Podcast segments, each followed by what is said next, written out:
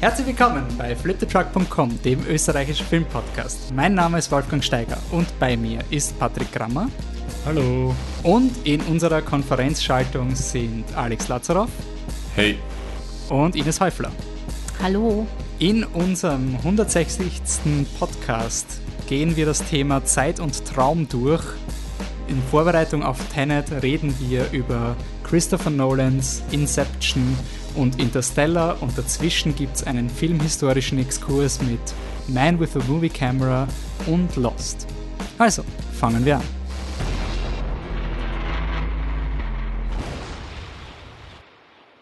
Jo, wir sind da. Ähm, seit unserer letzten Aufnahme haben die Kinos wieder offen.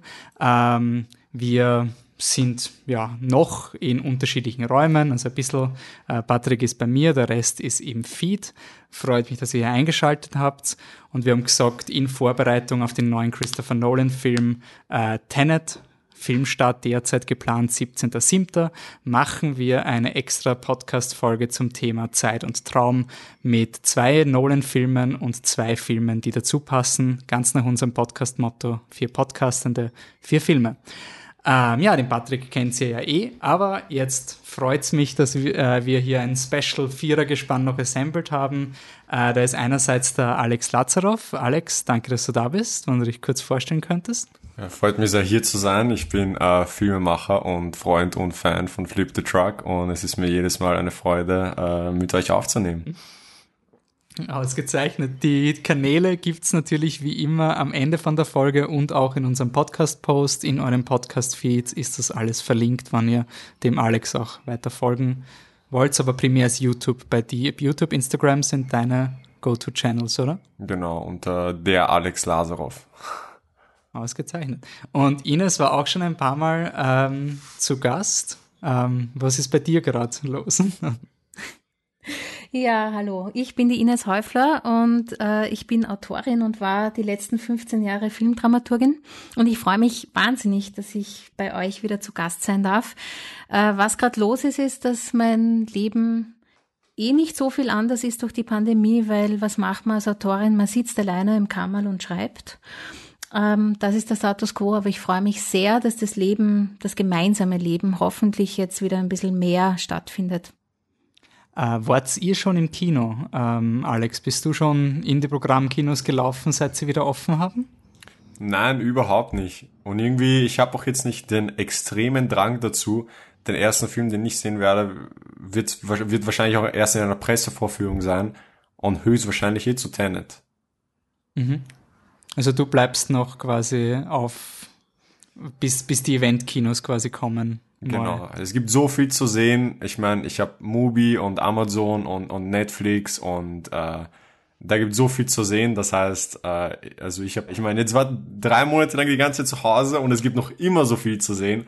Ähm, das heißt, ja, ich hatte jetzt nicht den Riesendrang, sofort ins Kino zu laufen, um ehrlich zu sein. Okay. Ines, wie schaut's bei dir aus? Warst du schon im Kino? Nein, ich war noch nicht im Kino, aber ich werde ziemlich bald gehen, ähm, weil ich einen Trailer gesehen habe, der heißt Der geheime Garten. Das ist die Verfilmung von einem Kinderbuchklassiker. Und ich glaube, es ist total mein Ding, weil das die Produzenten von den beiden Paddington-Filmen gemacht haben und die liebe ich heiß. Und auf das freue ich mich schon. Weniger so, weil ich schaue ja auch sehr viel zu Hause, aber mm, weniger wegen dem Anschauerlebnis, sondern auch, dass ich mal mit einer Freundin oder einem Freund gemeinsam wieder was machen kann. Das ist für mich, obwohl ich eine erklärte Einsiedlerin bin, mittlerweile schon ein bisschen ein Thema und das Kino bietet sich jetzt an. Okay. Patrick, wie schaut es bei dir aus? Ja, ich glaube auch, dass mein erster Film Tenet sein wird. Allerdings kann es durchaus sein, dass man mal dazwischen doch auch schon ins Kino schaut. Also ich habe gesehen, dass Emma kommen wird, beziehungsweise das kommt. Der schaut ganz unterhaltsam aus. Deshalb kann es sein, dass ich da meinen Tenet-Schwur vorher schon breche. Ja, bei mir bleibt es beim Tenet-Schwur. Also es ist quasi, das wird das erste Kinoerlebnis sein, wo ich mich wirklich, das muss im Kino sein. Also es gibt wenige Regisseure, auf die ich mich so freue wie Nolan. Und ich glaube auch Tenet, also ich war jetzt gerade gar nicht großartig darum, es reicht, es ist ein neuer Nolan-Film. Ich muss, muss mich jetzt gar nicht informieren, worum es eigentlich geht. Anscheinend hat er die Rückspultaste entdeckt und hat einen Film draus gemacht. Ähm, schaut super spannend und cool aus. Äh, ich werde ihn einfach unhinterfragt gehypt schauen. Und ja, erklärter Nolan-Fanboy ähm, haben wir jetzt natürlich gesagt, wir werden sicher mindestens einen Podcast machen vor Tenet. Der nächste Podcast mit unserem regulären Vierergespann wird auch ein Christopher Nolan-Podcast sein. Also wenn ihr Nolan als überbewerteten Heuchler-Regisseur auf einer Ebene mit Danny Villeneuve seht, dann könnt ihr jetzt die nächsten vier Podcasts oder so abdrehen und beim Dune-Podcast braucht es dann auch nicht zuhören. Also nur so, so Fair Warning, für welche Art von, von Filme wir da jetzt diskutieren werden. Ähm, wir starten mit Inception und die Idee an dieser Podcast-Reihe ist aber, dass wir über viele Aspekte in den Nolan-Filmen reden. Und da haben wir am Anfang eine Themenfindung probiert und jeder von uns hat ein paar Themen in den Raum geworfen, besonders zum, zu diesem Motto Zeit und Traum. Und bevor wir zu Inception kommen, wollen wir noch kurz jeder plagt so ein, zwei Filme, an die man gedacht hat, wenn es um Nolan geht. Ähm, da geht es weniger um die Zusammenfassung dieses Films, sondern wirklich nur so, hey, ich habe den Film gesehen und diesen Aspekt, wenn ihr das nächste Mal Inception oder Interstellar schaut, der könnte euch interessieren. Ähm, da würde ich mal anfangen mit einem ähm, relativ offensichtlichen Start, nämlich Total Recall von Paul Verhoeven. Es ist ein Film, wo der Protagonist einen Actionfilm durchlebt, gespielt von Arnold Schwarzenegger und am Ende nicht weiß, ob alles, was er gemacht hat, real ist oder nicht und ihm quasi diese zweifelnde Frage in den Raum stellt, ja, drängt sich sehr gut auf, wenn man von Inception redet. Patrick, was wäre eins von deinen ähm, Querverweisen? Ähm, ich kann eigentlich viele Filme aus 2004 nennen, die ich mal so zusammenfasse. Also Secret Window, äh, 23, The Machinist. Ohne sie jetzt zu spoilern, haben alle einen sehr ähnlichen Aufbau und beschäftigen sich alle mit Träumen bzw. Vorstellungen und Wahnvorstellungen. Okay. Alex, was ist dir eingefallen zu Nolan, also die, diesen zwei Nolan-Filmen, die wir da in den Raum gestellt haben? Äh, darf ich schon äh, zu beiden Filmen meine. Ja, ja, mach einfach. Mach, okay. mach was dir. Also, äh, dann äh, zu Interstellar äh, ist mir äh, sofort Days of Heaven und Tree of Life eingefallen. Generell Terence Malick ist, ist eins der großen Vor Vorbilder von Christopher Nolan. Und ich finde, unter den vielen Sachen, die Christopher Nolan so fantastisch machen, grundsätzlich äh, ist er ist er extrem talentiert darin, Brücken zu bauen zwischen äh, Dingen, die eigentlich recht schwer zu äh, verbinden sind.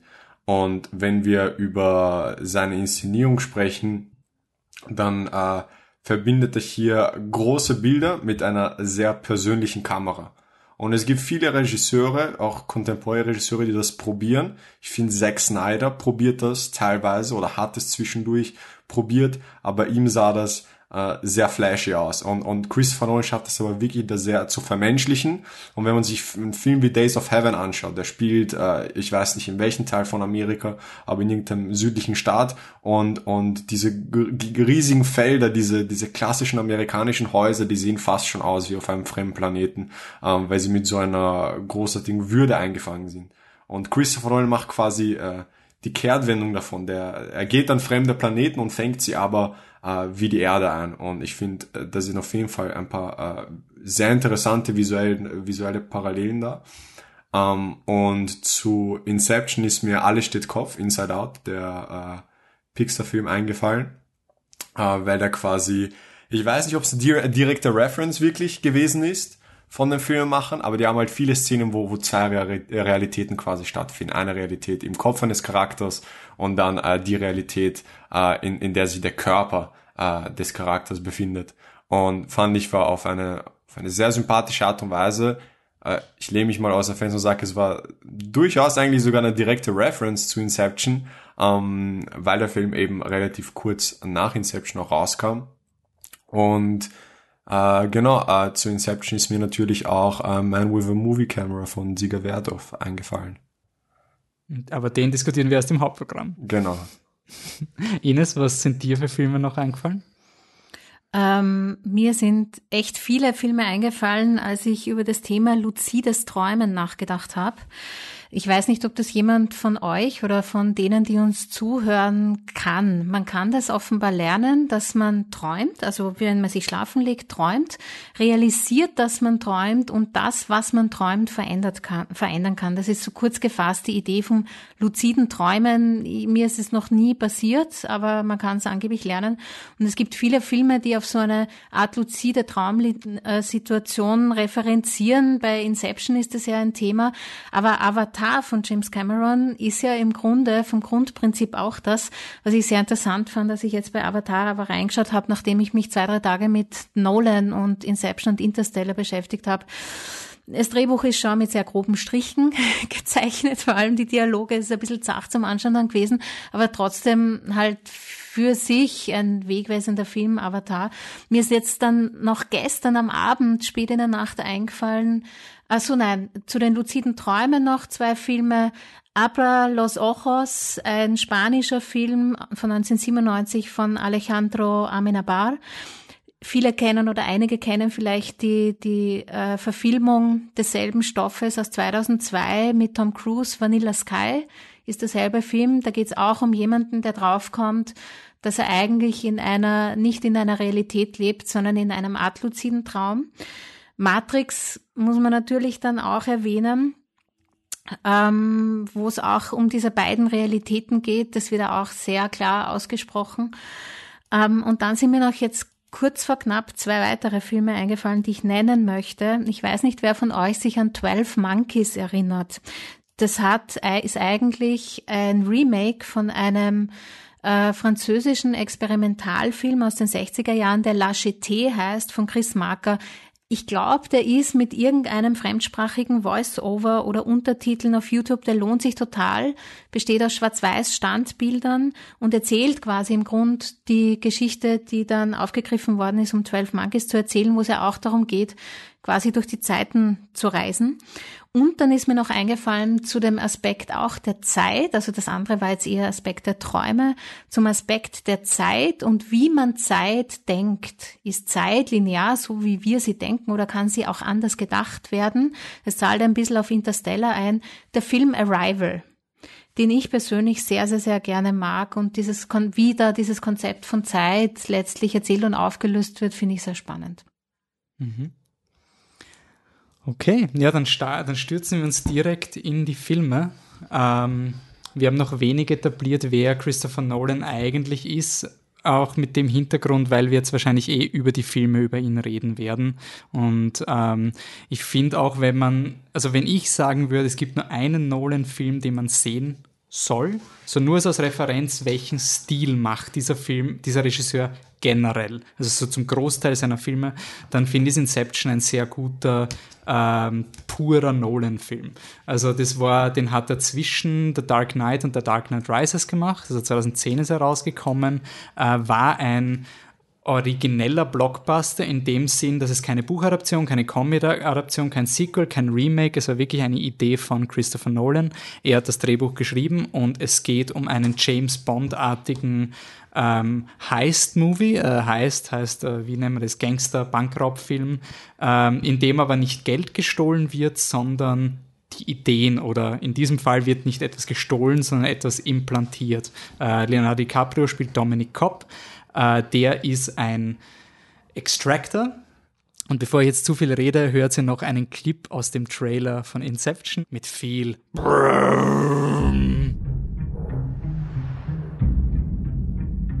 There's one thing you should know about me. I specialize in a very specific type of security. Subconscious security. You're talking about dreams?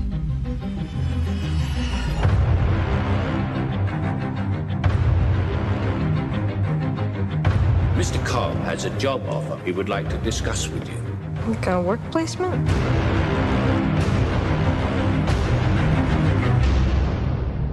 Not exactly. We create the world of the dream. We bring the subject into that dream, and they fill it with their secrets. Then you break in and steal it.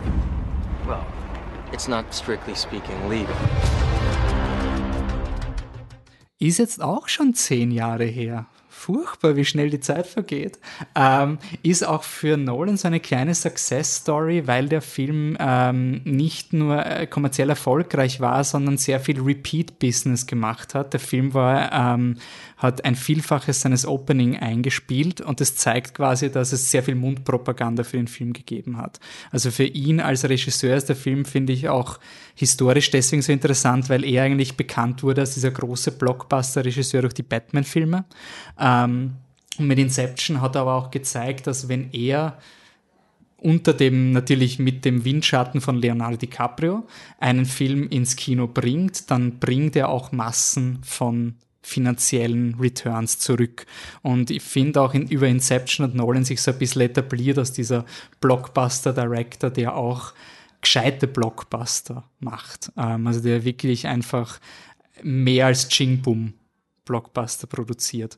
Ähm, ich persönlich habe den Film, glaube ich, dreimal damals im Kino gesehen. Ich war begeistert von den, den, den visuellen, wie er es einfach inszeniert hat, aber auch der Story. Und mir hat es extrem gefallen, dass der Film einfach, dass man mehrfach schauen kann ähm, und mehrere Ebenen entdeckt. Also Nolan selber hat gesagt, er ihm gefällt dieser Aspekt der DVD-Kultur, dass man quasi über die DVD durchs nochmal schauen einen Film neu erleben kann. Und seine Filme sind bewusst so designt, dass man sie, es gibt immer irgendeinen Twist am Ende. Und wenn man dann den Film das zweite Mal schaut, denkt man sich, ja, ja, jetzt verstehe ich das endlich, was er in den ersten fünf Minuten gesagt hat.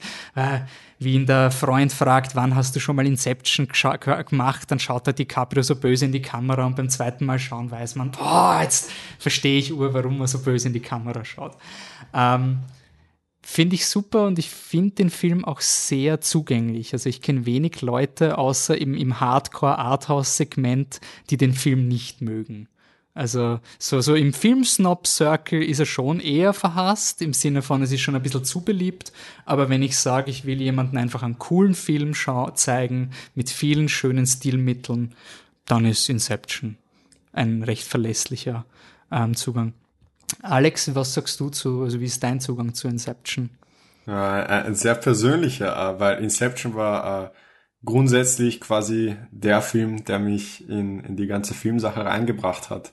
Ähm, daran erkennt man auch, wie jung ich bin, weil als Inception rausgekommen ist, war ich zehn Jahre alt und ähm, den habe ich dann erst zu Hause nachgesehen und der hat mir echt die Augen geöffnet, äh, was ein Regisseur macht.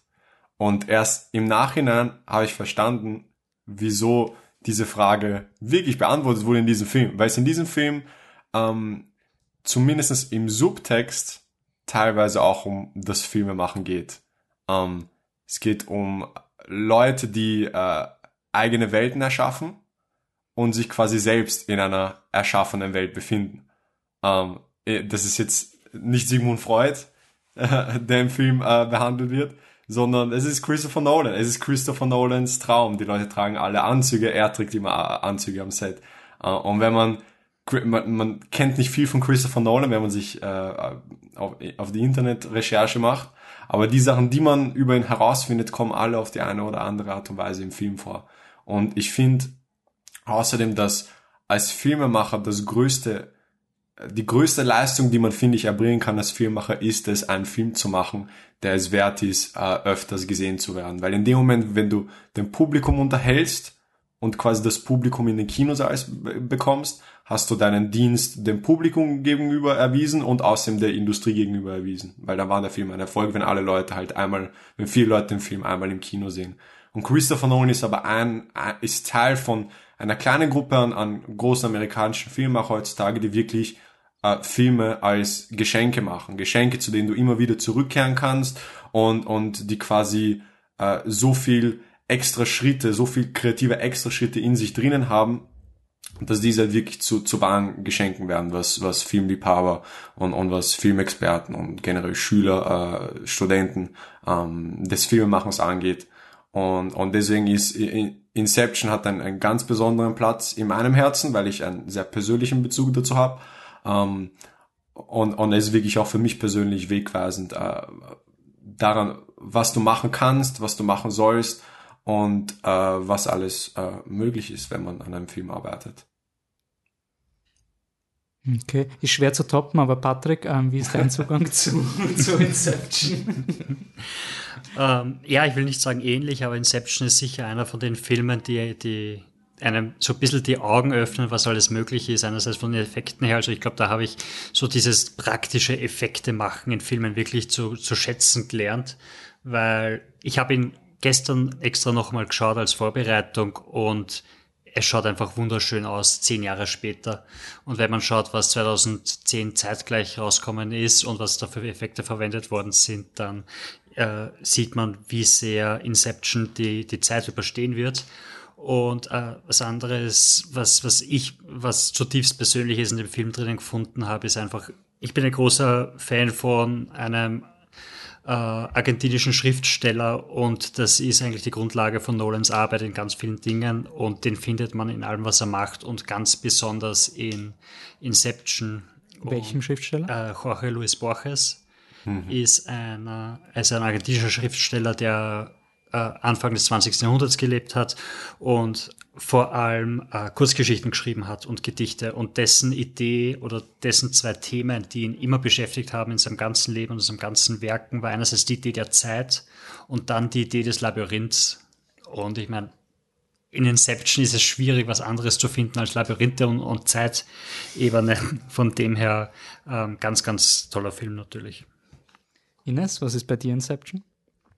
Ähm, ja, ich kann mich auch noch ziemlich genau erinnern, wie ich Inception gesehen habe und ich war ziemlich gehypt, aber vor allem war mir, bevor ich in den Kinosaal gegangen bin, im Kopf, oh Gott, du wirst jetzt was ursuper kompliziertes sehen und das wirst du nicht verstehen, weil es ist so komplex. Und dann bin ich im Kino gesessen und mir war so diese grundsätzliche Konstruktion der Idee sehr schnell sehr klar. Ja, also es gibt diese verschiedenen Traumebenen, die die Zeit verlangsamen und man steigt immer eine Ebene tiefer, wird ja sogar im, im Aufzug nach unten gefahren sozusagen. Man sieht das ja auch im Bild.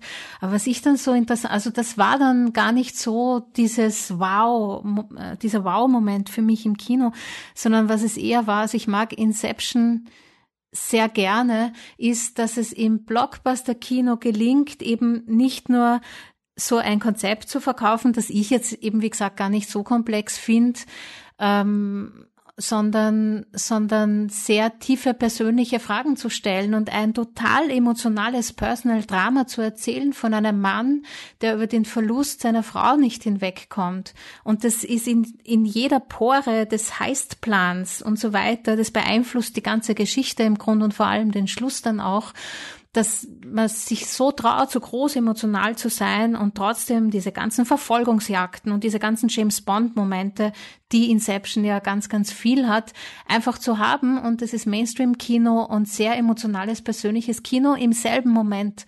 Und da muss man sehr, sehr viel können, dass sich das ausgeht und die handwerkliche Klaviatur sehr gut spielen können. Und das bewundere ich sowieso bei Nolan sehr. Das mag ich. Ich bin auch ein großer Fan von Dark Knight.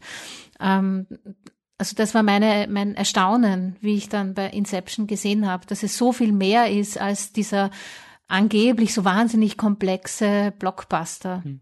Ich, ich kann mich erinnern, also es, ich hab dann, es hat dann diesen Inception, es gibt keinen Backlash, aber wie gesagt, es gibt eine kleine vokale Minderheit, die halt immer jedem, der Nolan sehr enthusiastisch mag, mal sagen muss, dass er oder sie keine Ahnung von Filmen hat. Die gibt's halt. Und ich finde es halt einfach so lustig, weil wenn man mal aus, diesem, aus dieser Bubble aussteigt und ich habe jetzt ein paar Jahre lang nicht Inception geschaut und dann habe ich ihn jetzt vor ein paar Monaten nochmal geschaut in Vorbereitung für diese Podcast-Reihe und dann war immer dieses Argument, ja, er ist ja nicht so kompliziert und dann schaue ich mir diesen Film an und denke mir, dann ist er halt, wenn er nicht kompliziert ist, ist er halt nur ein zweieinhalb Stunden permanent spannender, perfekt durchstrukturierter, gut geschauspielerter, wunderschön gefilmter, emotional mitreißender, mit großartigem Soundtrack versehener und spektakulärem Setpiece habender Film. Das ist ein nur also, äh, selbst, und ich teile diese Meinung aber nicht. Ich finde, der Film hat schon viel anderes. Aber was mir bei dem Film auch irgendwie äh, das erste Mal realisiert habe, ist, wie viel man selber in Filme bringt. Also gerade bei Inception mit dem Marketing, es wurde ja diese Traumwelt, Traumlandschaft skizziert.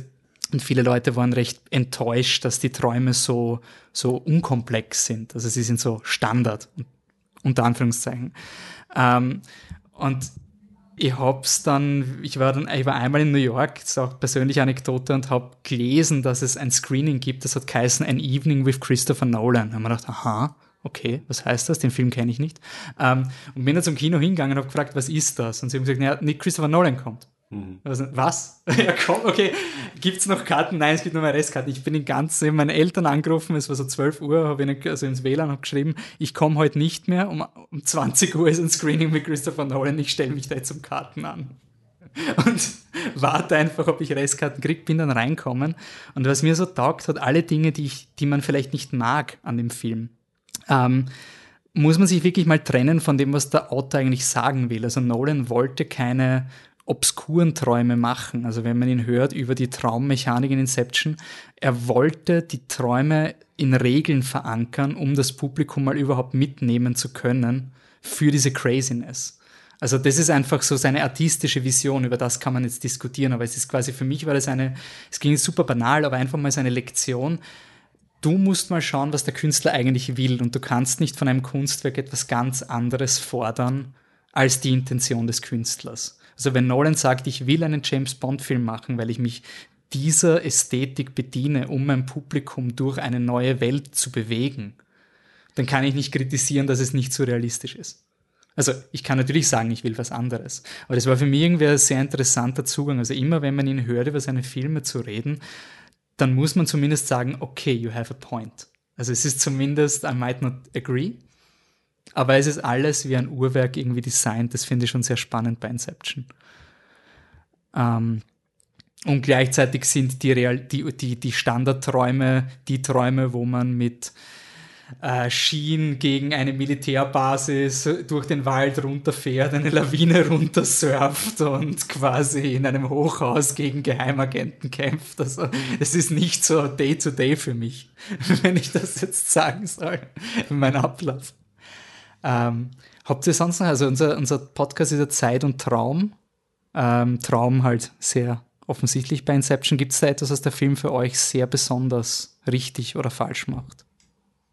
Ähm, mir fällt ein äh, zur Zeit in beiden Filmen, also auch in Interstellar ist sehr interessant, die Musik sich anzuschauen, wie, ähm, wie die Zeit, Hans Zimmer hat die Musik gemacht, wie die Zeit gedehnt wird in der Musik. Die Musik spielt bei Inception ja eine Rolle im Plot.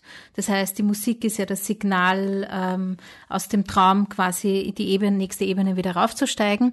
Aber wie mit der Zeitdehnung, mit diesen wummernden, dumpfen Geräuschen, die aus dem Originallied quasi rausgenommene Noten sind, die dann irrsinnig verlangsamt worden sind und irrsinnig in den Bass gelegt worden sind, dass die Zeit auch eben dieses, das widerspiegelt, äh, die Musik das widerspiegelt, was die Zeit bedeutet im, im Film. Das finde ich sehr spannend. Und mir ist jetzt, wo du erzählt hast, Wolfi, nur eingefallen, ich habe entdeckt, es gibt eine Keynote-Speech von Christopher Nolan, die er in Princeton 2015 gehalten hat. Wenn man die googelt, findet man die auf YouTube sofort. Und da spricht er so über seine eigene innere Haltung, Realität versus Traum. Also sagt mir jetzt, go and chase your dreams zu den jungen Menschen, die diese Schule gerade oder diese Uni gerade abschließen, oder sagt man, geht und schafft euch eine neue Realität oder eure eigene Realität und da über diesen Themenkomplex mehr oder weniger spricht er da. Und ich finde, das hat auch wahnsinnig viel mit Inception zu tun. Ich erschaffe mir meine eigenen Realitäten im Traum, die wirken aber wieder auf mich in die Realität zurück. Also da wird es eben dann komplex und die Komplexität finde ich fantastisch in Inception. Wenn ich da einsteigen darf, äh, ich finde es von einem Skriptlevel her unglaublich spannend, das, was du vorher erwähnt hast, von wegen, äh, wie dieser persönliche Konflikt äh, quasi die Handlung bestimmt und überall eingearbeitet ist.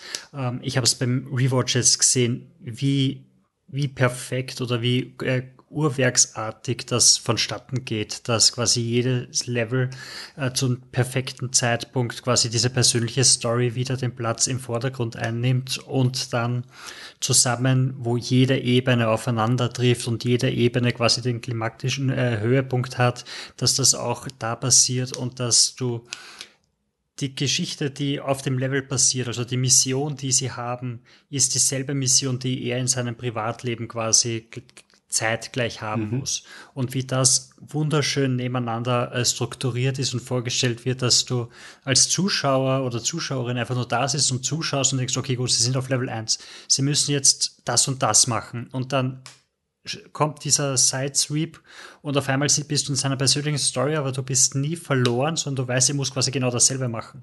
Und das führt dich immer wieder äh, und immer tiefer rein und, und das ist, glaube ich, von einer strukturellen Ebene unglaublich schwierig umzusetzen und äh, wirklich bemerkenswert zum Sehen.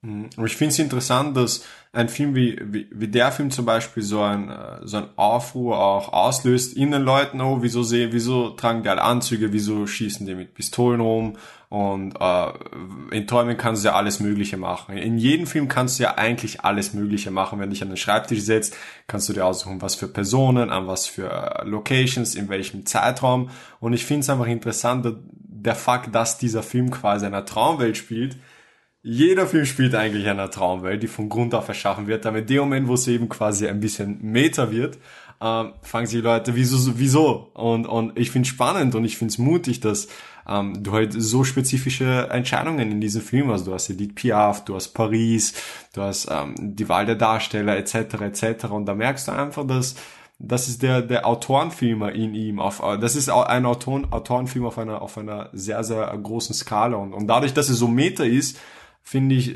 sehen, sieht sie das Publikum auch auf eine interessante Art und Weise konfrontiert damit, äh, was es heißt, ein Autorenfilmer zu sein.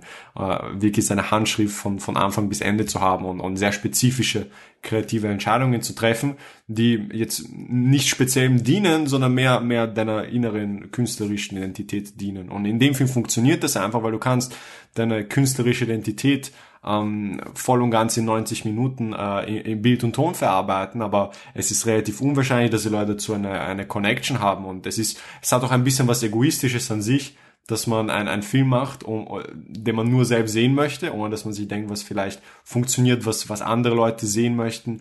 Und ähm, deswegen ist es ist irrsinnig schwer, da die Balance zu finden, weil Christopher Nolan ist einerseits quasi die Art von Filmmacher, der äh, your favorite, Fil your favorite filmmaker's favorite filmmaker ist und gleichzeitig der Filmemacher der Leute ist. Weil wie viel Filme, man muss sich nur den österreichischen Film anschauen, da gibt's ja so viel, das toll gemacht wird, aber es ist für kein, es ist, es ist mehr für ein Publikum an Experten und für ein Publikum, die in einer Blase sind und sehr viel sehen und eine sehr, einen, einen sehr weit entwickelten Geschmack haben. Aber die meisten Leute haben keinen sehr weit entwickelten Geschmack, weil sie sich nicht so so so viel Zeit und so viel Aufwand ähm, in, in Filme stecken und sich mit Filmen auseinandersetzen. Und Christopher Nolan schafft die die Balance dafür für beide für beide Enden des Spektrums. Ich finde, ich finde, er holt dich, er hat diesen, das war bei mir in der Schule, war das immer der Tarantino. Dieser, wenn du Tarantino-DVD mal gefunden hast, dann hast du echte Filme geschaut. Das war quasi das erste Mal, dass du was anderes gesehen hast. Also du hast, du hast schon gewusst, er erzählt eine ähnliche Geschichte wie das, was ich eh mag und kenne, aber da ist mehr dahinter. So eine Einstiegsdroge de facto in diese Filmwelt. Und ich glaube, Nolan wird da auch für viele Leute eben dieser erste Zugang sein. So, du schaust halt James Bond und dann schaust den anderen mit, der, mit Anzug Anzug und Pistole und plötzlich bist in einer Zeit- und Traum-Realitätsdiskussion drin und denkst da, hey cool, das wusste ich gar nicht, dass das auch existiert auf eine Art. Also ich finde, er ist wirklich sehr publikumsnah und er holt, die, ich glaube nämlich auch, das wird auch bei Nolan diskutiert, dass seine Drehbücher so verkopft sind, dass Leute erklären sich den Plot immer gegenseitig und erklären die Regeln immer gegenseitig. Ich, ich glaube jetzt schon, dass Nolan das auch weiß, aber das ist einfach sein, das ist einfach sein Eingeständnis. Also quasi, wenn ich so viel Geld haben will, dann muss ich einfach sicherstellen, dass die Grundmessages rüberkommen. Und dann gibt es den Joseph Gordon-Levitt, der in Dark Knight Rises erklärt, here's the important part. Und sagt jemand was und so, so it's a bomb. Und quasi es wird einfach sichergestellt, obwohl der Film so für einen Blockbuster sehr kompliziert ist, dass du immer ganz genau weißt, wann die Kicks passieren und, und was das bedeutet. Das finde ich auch schon sehr mutig.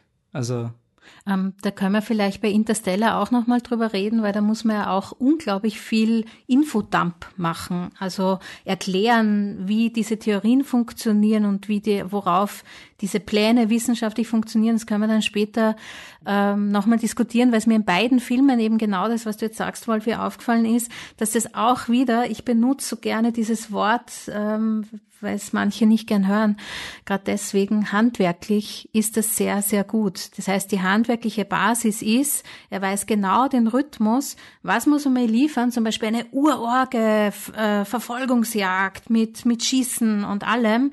Und dann muss ich eh Luft holen und in der Zeit, wo, wo ich wieder runterkomme, liefert er mir die Informationen in einem Dialog, der, wenn man ihn jetzt im Drehbuch liest, ein bisschen viel wirkt ja, weil das sind dann drei Seiten Erklärungen. Ähm, aber im Verbund mit dem Film, mit dem Rhythmus, mit den Bildern, mit der Musik funktioniert das handwerklich sehr, sehr, sehr gut.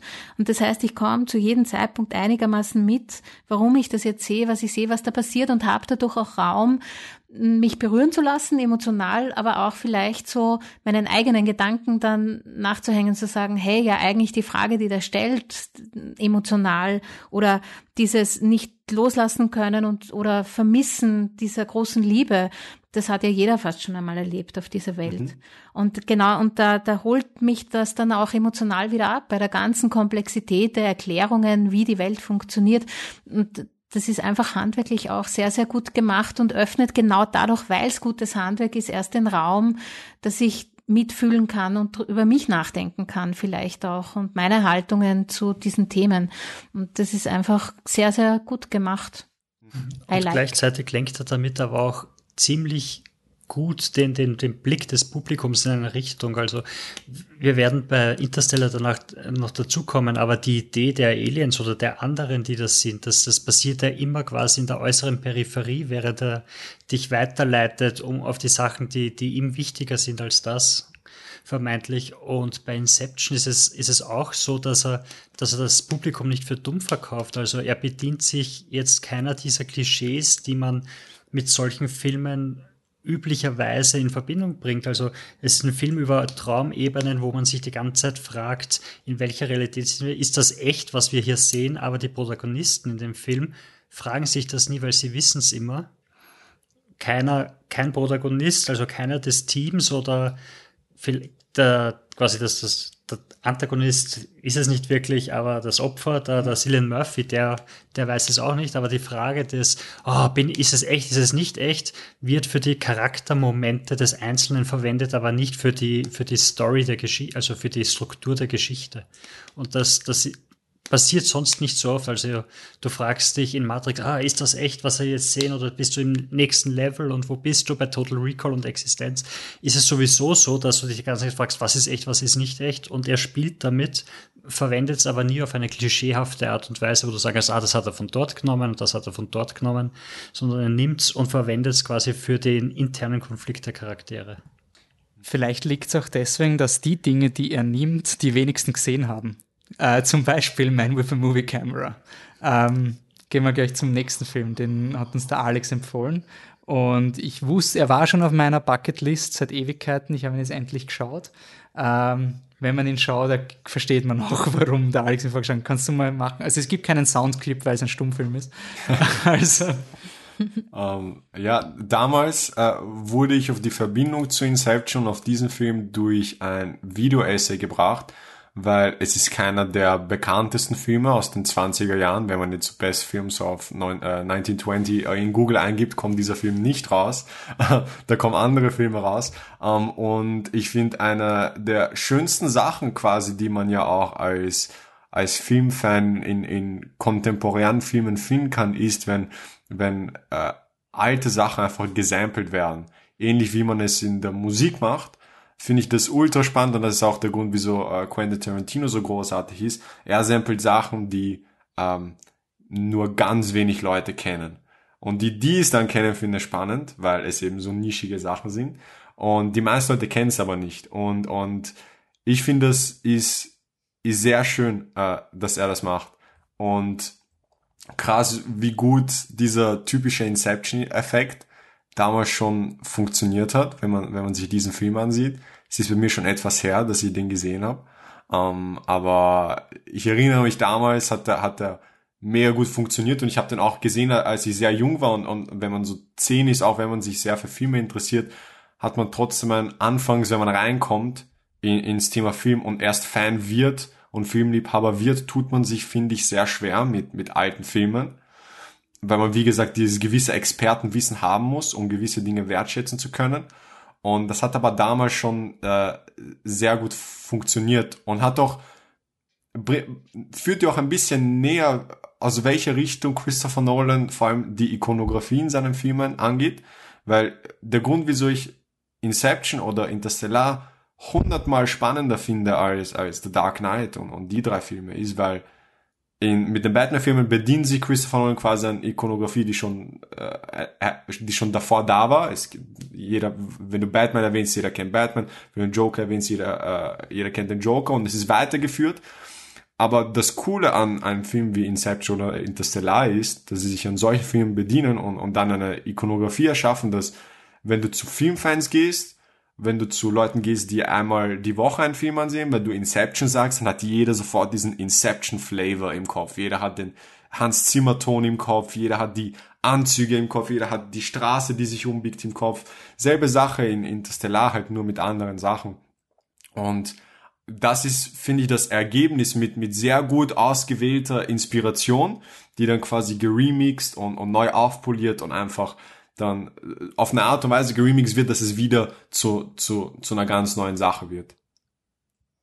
Okay. Im, Im Konkreten, du hast jetzt eh schon den, äh, den, die Straße genommen, die gibt es, also Man with a Movie Camera von äh, Ziga Werthoff, ist ja ein, ein super experimenteller Film. Also das ist ja wirklich 65 Minuten geballte, ähm, geballtes Filmexperiment. Mhm auf eine Art, wo ich, äh, wo es wirklich wahrscheinlich ohne, ohne Soundbegleitung wäre der Film für mich, glaube ich, sehr schwer. Also ohne musikalische Untermalung. Er bombardiert dich wirklich mit, mit Bildern. Also es gibt eben diesen, diesen Inception-Moment, wo sich die, die Straße faltet, wird, wird hier mit doppelter Belichtung ähm, realisiert. Also man sieht da wirklich, wie sich, ich weiß nicht, welches Gebäude es ist, aber es ist ein Kapitol-ähnliches Gebäude, was wirklich in der Mitte sich zusammenfaltet und ähm, man sieht sehr viele Züge, das war für mich auch ein bisschen sehr, also wenn man in, von der Inception kommt und dann sieht man die Aufnahme vom Kameramann, wie er sich mit dem Kopf auf die Schienen legt, um den Zug zu filmen zum Beispiel. Ähm, das sind halt wirklich extreme Parallelen zu Inception. Ich finde es ich finde es wirklich, also ich den Film wirklich, wirklich spannend gefunden. Ähm, einfach weil er es, wenn, wenn man dann nachliest, was der Film alles erfunden hat mit Slow-Mo und Reverse-Footage und Standbildern, er bedient sich auch einer sehr großen Metanarrative. Man sieht wirklich das Machen des Filmes selbst, mhm. also die Filmspulen. Ähm, ja, also ist ja, also ich glaube für filmaffine Leute definitiv keine Verschwörung. Also es ist auch wirklich ein, ein Film, wo ich überrascht war, dass er 65 Minuten lang interessant war. Mhm. Oftmals, wenn du so audiovisuelle Experimente erlebst, dann hast du so fünf Minuten Interesse, zehn Minuten Respekt, mhm. 15 Minuten Langeweile und dann geht's da schon richtig am Arsch. So, okay, I get the point. Und ich finde, der Film ist aber echt extrem überladen, also richtig im positiven Sinn. Also, Hashtag The Visit. The Visit meinst du, den der, österreichischen genau, Alien-Invasionsfilm? Ganz grausam. Film. Ähm, aber Man with a Movie Camera ist so spannend, weil du schaust einem zu, wie er quasi live experimentiert. Ich habe das so interessant gefunden, dass du ihm eigentlich zuschaust, wie er hingeht, seine Kamera mal aufstellt, dann mal weggeht, dann schaut, dann wieder hingeht, dann richtet und dann siehst du, wie er, wie er versucht, eine Geschichte aufzubauen, wo er einfach nur Elemente hat, wo das eine, die eine Szene hat dann einen Übergang in die andere Szene und dann passiert wieder irgendwas und dann hat er da wieder ein Verbindungsstück und zeitgleich versucht er irgendwie auch noch ein bisschen was über die Sowjetunion zu erzählen und dann erfindet er nebenbei, also er findet es glaube ich nicht, aber er, er bedient sich zumindest der Stop Motion, wo die Kamera zum Tanzen anfängt. Und du hast da wirklich, also ich habe ihn ohne Musikbegleitung geschaut. Das war schon hart, aber, aber es war trotzdem äh, irgendwie ziemlich interessant und auch, ja, also, dass er auf Zeitlupe quasi draufgekommen ist und dass der Effekt so gut funktioniert, also dass er aus dem Kugelstoßer oder der, der, der Hammerwerferin, ich weiß gerade nicht, welches der beiden war, weil beide vorkommen, aber dass er da quasi eine Balletttänzerin ausgewahrt äh, macht, wie sie die Pirouetten dreht. Ähm, der hat schon was drauf gehabt und es ist wirklich lustig zu sehen und vor allem, wie einfach es gegangen ist, so einen Inception-Effekt zu machen, unter Anführungszeichen. Also wirklich eine Hälfte abbicken und dann einen Tilt-Kamera äh, schräg stellen, das selber auf die andere Seite und das übereinander zu legen. Ähm, unglaublich cool und, und ziemlich leibend, dass man das dann quasi mit, mit modernen Mitteln äh, noch so auf die Spitze treiben kann, wie es dann in Inception passiert ist.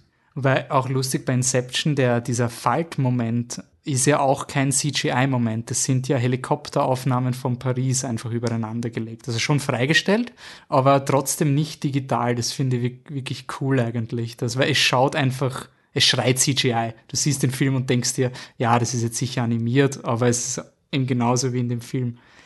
Ines, du hast den Film schon gekannt, also schon ja, ich, gekannt, äh, ich bin dem Alex dank, total dankbar, dass der auf die Liste kam, weil ich hatte den irgendwie vergessen und ich habe den aber gesehen.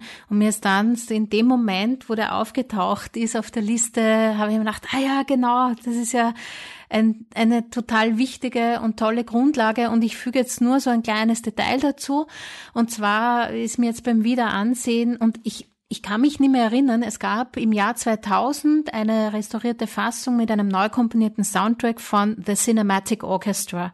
Man findet diesen Soundtrack auch losgelöst von der Filmaufnahme auf, äh, auf den diversen Kanälen oder auf den Musikplattformen.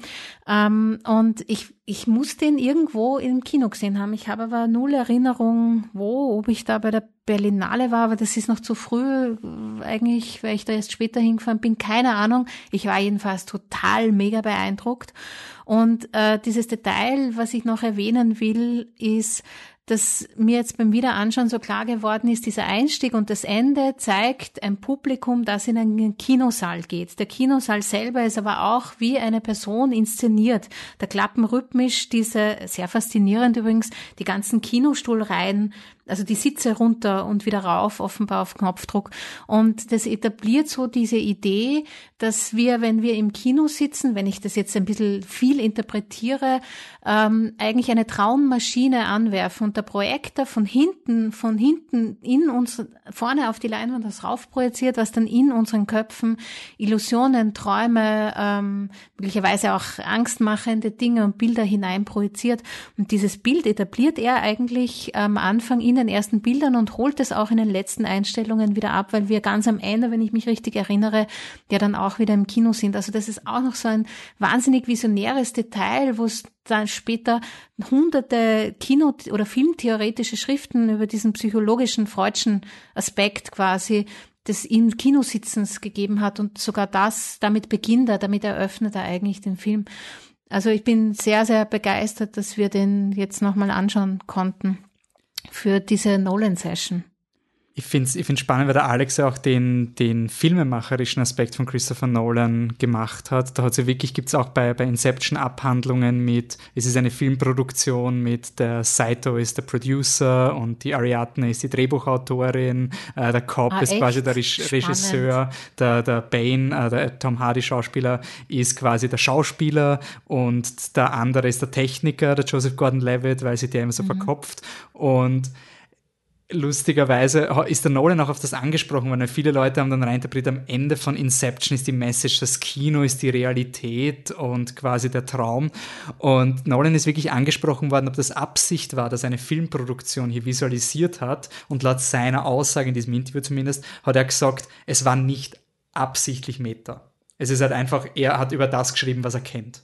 Also er kennt halt Producers, die kommen und sagen, na, ich bin jetzt dabei und ich mache da mit und ich stelle ja das Geld und deswegen habe ich auch ein Mitspracherecht, wie der Saito ja mhm. hin und wieder im Film macht. Aber ich finde es lustig, dass die Leute da viel mehr auf das angesprochen sind, als anscheinend nur anhand dieses Interviews laut Aussage Nolan er selber hat halt einfach von sich selber, von der Leber geschrieben, aber wollte jetzt nicht dezidiert eine Abhandlung über Filme machen. Das finde ich irgendwie spannend, wie du unabsichtlich eh immer über das redest, was dich am meisten betrifft.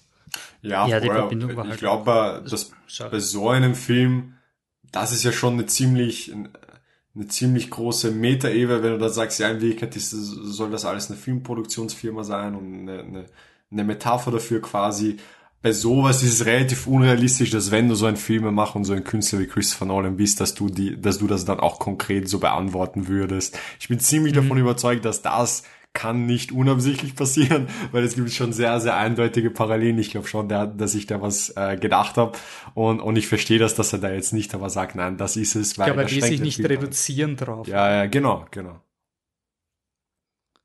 Er hat sich auch selber sehr eingebracht in die Figur des Cop, also das sagte auch Leonardo DiCaprio, dass er, dass er seinen Auftritt auch an, an Christopher Nolan angedacht hat und, und Leute, die ihn kennen, haben in, in unterschiedlichen Artikeln geschrieben, dass man da schon merkt, dass sehr viele Persönlichkeitszüge in Cop auch in Nolan zu finden sind. Also er sich da quasi selber als Figur auch sehr eingebracht hat, wodurch du dann natürlich auch, auch ziemlich schnell auf so eine Filmebene kommst, auf so eine Metaebene. Mhm.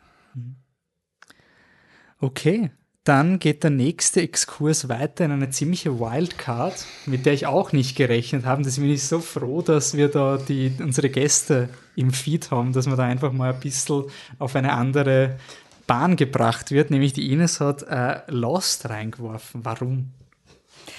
Ähm, ja, das war meine Assoziation zu, zu Inception ist ganz stark Lost. Also Inception kam ja, eh, was haben wir gesagt, 2010 raus. Lost hat, glaube ich, ähm, 2008 geendet. Ja, 2000, ja, geendet. Oder wann ja, hat es geendet? Hat es 2008 und ich war und bin ein sehr, sehr großer Fan der Serie Lost, wenn auch nicht unbedingt der größte Fan der letzten Staffel, aber von der Idee und von der Innovation, die vor allem in den ersten vier Staffeln für mich da drin war, bin ich immer noch extrem angetan.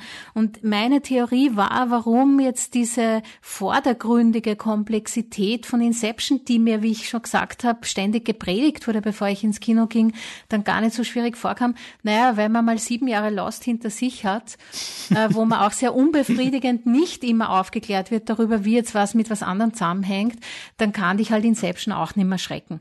Ja, also das ist so der ganz banale Grund, warum für mich äh, Lost und Inception ähm, rein von der Übung oder dass es, dass ich geübt war, merkwürdige Verschachtelungen und auch zeitliche Verschachtelungen zu sehen. Das ist für mich ein Zusammenhang. Ähm, jetzt haben wir ja drüber gesprochen, Episode 1 äh, sich mal anzuschauen, nämlich den Piloten und dann einer der bekanntesten oder auch in meinen Augen besten Episoden der ganzen aller Staffeln, The Constant, Season 4, Episode 5. Ähm, soll ich mal kurz, kurz, nur ganz kurz Revue passieren lassen, worum es geht und warum das in meinen Augen interessant ist? Ja, bitte. Also ich würde mich jetzt mal auf den Piloten fokussieren und dann die genau. Kommen. Genau, genau. Also inhaltlich äh, sage ich nur ganz kurz dazu. Ähm, es passiert ein Flugzeugabsturz auf einer einsamen Insel, die Strand und Dschungel und so weiter hat, wie man sich einsame Inseln gemeinhin so vorstellt. Es gibt einige Tote, also ich, ich, ich beginne mal mit einem Close, das ist vielleicht sehr interessant, sich mal genauer anzuschauen, wie die ersten paar Minuten sind. Ich bin, habe ein Close-up auf das Auge von einem Menschen, das so aufgerissen wird und äh, die Kamera geht dann zurück und wir merken, aha, da liegt einer, dem ist offenbar was Orges passiert und der liegt jetzt am Rücken und schnappt nach Luft und dann sehe ich, der liegt in einem Dschungel, dann richtet er sich langsam auf, hat Schmerzen, ist verletzt.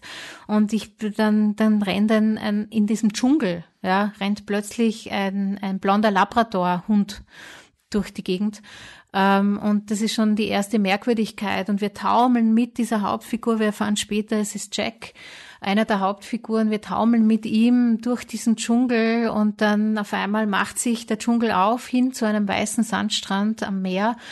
Und auf einmal fährt der Sound hoch und wir hören Menschen schreien, wir hören eine Flugzeugturbine stottern, ähm, wir hören das Geräusch vom sich biegenden Metall und die Kamera schwenkt drüber und auf einmal sehen wir, wir sind an einem Katastrophenort, an einem Ort, an dem ein Flugzeugabsturz stattgefunden hat und diese Figur geht sofort in den Rettungsmodus. Wir fahren dann irgendwann auch, er ist Arzt und versucht zu helfen, wo er nur helfen kann. Und allein diese Minuten, wo es von diesem Close-up aufs Auge dann aufmacht, erst in Minute sieben, wenn die Opening Credits zu laufen beginnen, haben wir die erste riesige Totale, wo wir weggehen von seinem eingeengten subjektiven Blick, äh, sehen wir, was Sache ist. Mir ist beim Rewatch jetzt aufgefallen, dass der Pilot sehr, sehr klassische Fernsehdramaturgie hat. Ich glaube, ich würde mal sagen, er hat vier Akte.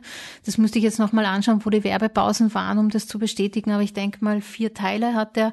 Genau in der Mitte kommt so ein Einschnitt, wo wir erstens merken, die Insel ist strange, weil auf einmal ganz orge Geräusche aus diesem Dschungel kommen und alle, die am Strand stehen, alle Überlebenden drehen sich um und man sieht so eine Bewegung durch die Baumwipfel und dann wird auch das Prinzip des Flashbacks eingeführt. Und das ist jetzt der einzige Flashback in der ersten Episode, ist in der Mitte ganz kurz.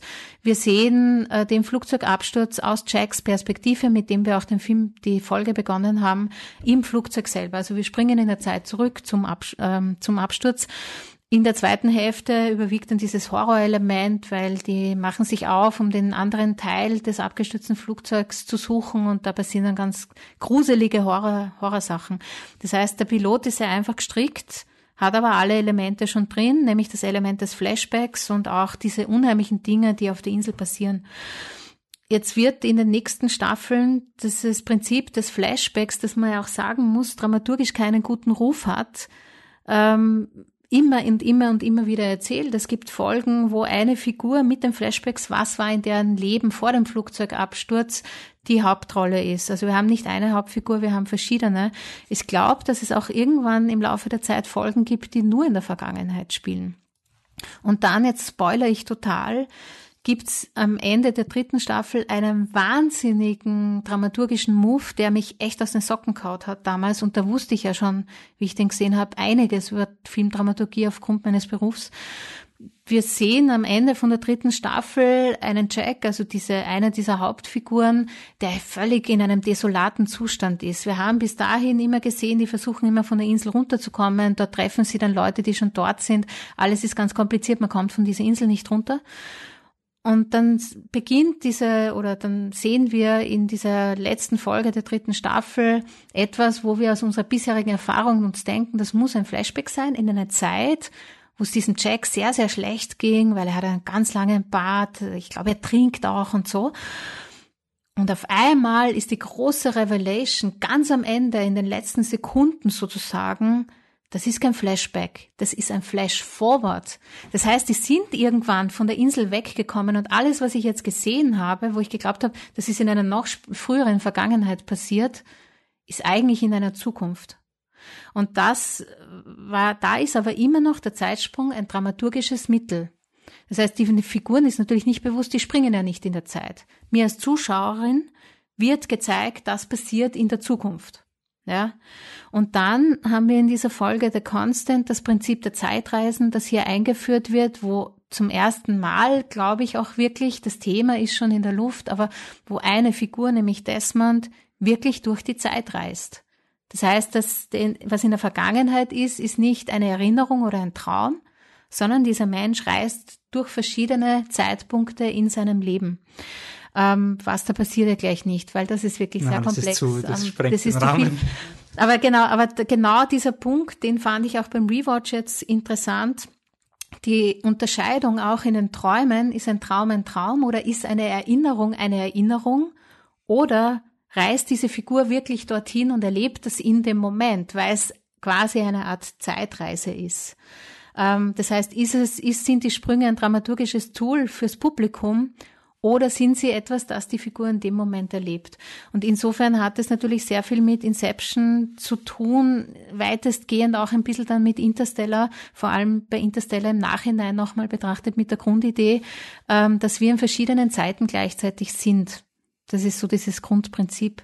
Und äh, Lost hat uns da in einem wahnsinnigen populärkulturellen Erfolg auf ziemlich viel vorbereitet, was später als Tool, als Erzähltool dann ganz normal verwendet wurde und eigentlich niemanden mehr groß kratzt.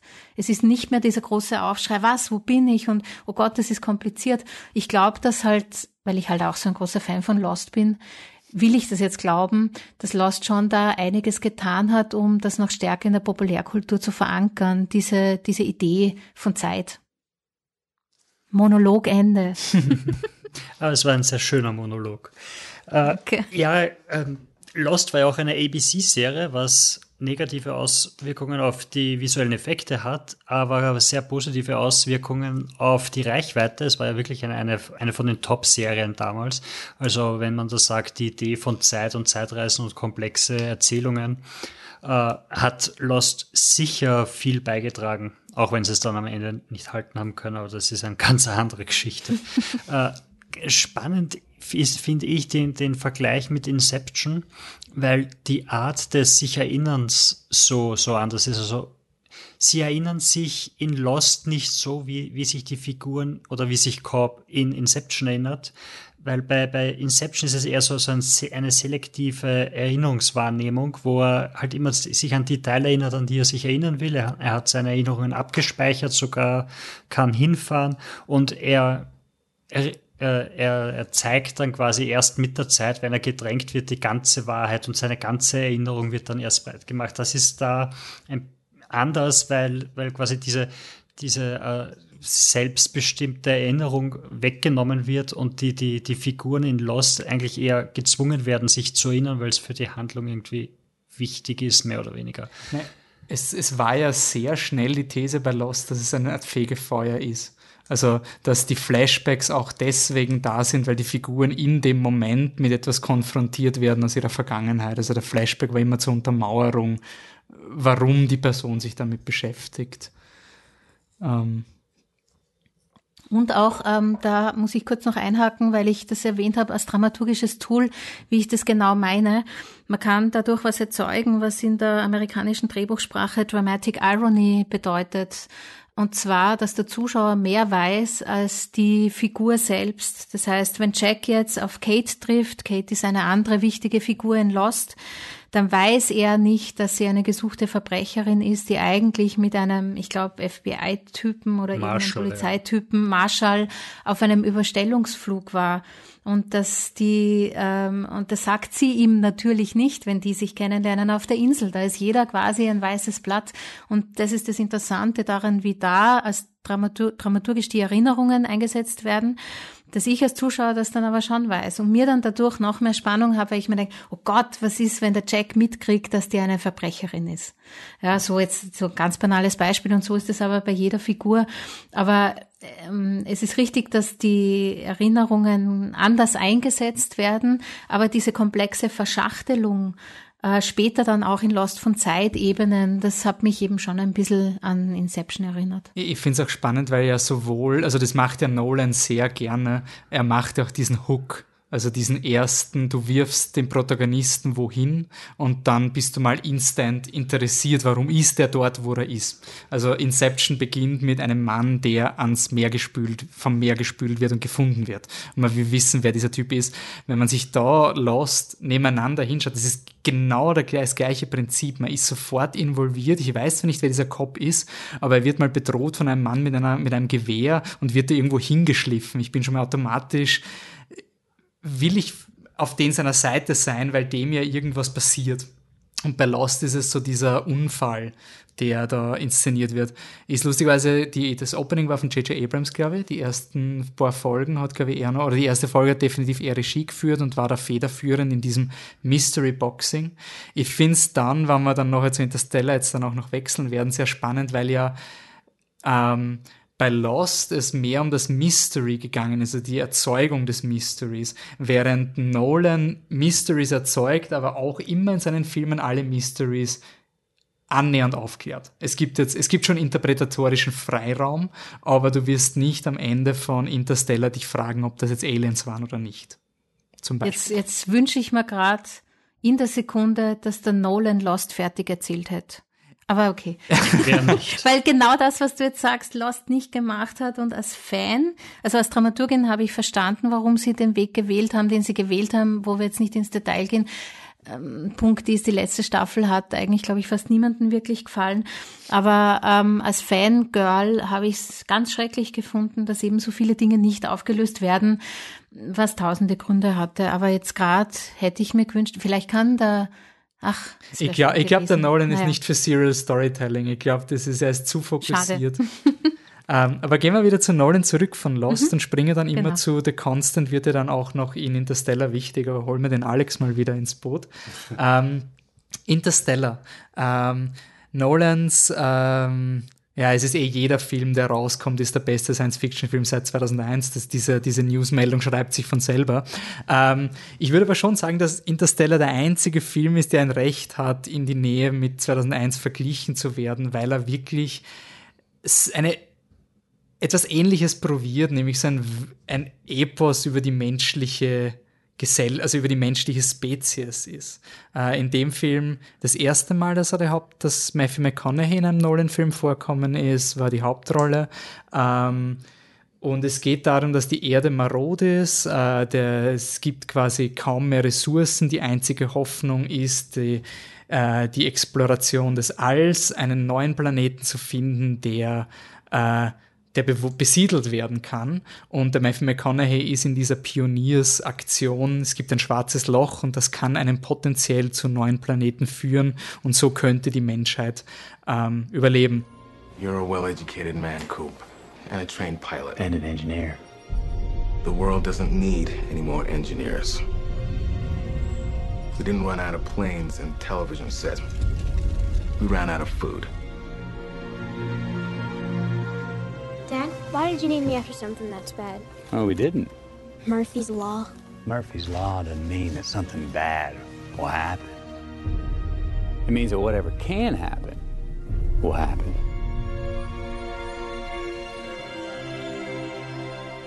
We must confront the reality that nothing in our solar system can help us. Now you need to tell me what your plan is to save the world. We're not meant to save the world. We're meant to leave it. And this is the mission we were trained for. I've got kids, Professor. Get out there and save them. I have no idea when you're coming back. I'm coming back. Und wieder mal verwendet Nolan ein gigantisches, episches Thema, das Überleben der Menschheit und bricht es runter auf einen Vater-Tochter-Konflikt eigentlich. Ähm, Alex, du, was ist deine Meinung zu Interstellar?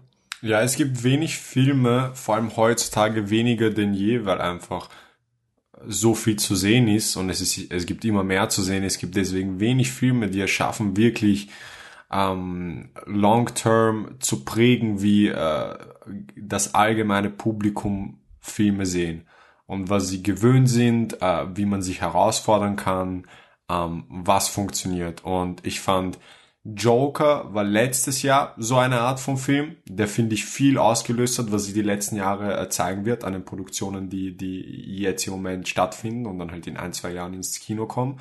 Da wird sie das erst zeigen, ob es wirklich das gewesen ist bei Interstellar hat sie das in meinen Augen eindeutig äh, gezeigt, dass einfach Interstellar kam raus und ein, zwei Jahre später kam, sahen halt die Block, sahen halt so viel Blockbuster, so wie der Film aus und haben die Zuschauer auf ähnliche Art und Weise halt herausgefordert. Ich glaube nicht, dass ein Film wie Arrival oder Blade Runner äh, 2049 oder ähm, Ad Astra ähm, so existieren würde ohne Interstellar, ohne dass Interstellar gezeigt hat, dass sowas funktionieren kann, dass sowas äh, finanziell sehr lukrativ sein kann. Und ich meine, grundsätzlich von der Prämisse her ist es ja quasi jeder zweite Science-Fiction-Film, der im Weltraum spielt. Es gibt ein Problem auf der Erde und deswegen musst du in den Weltraum reisen.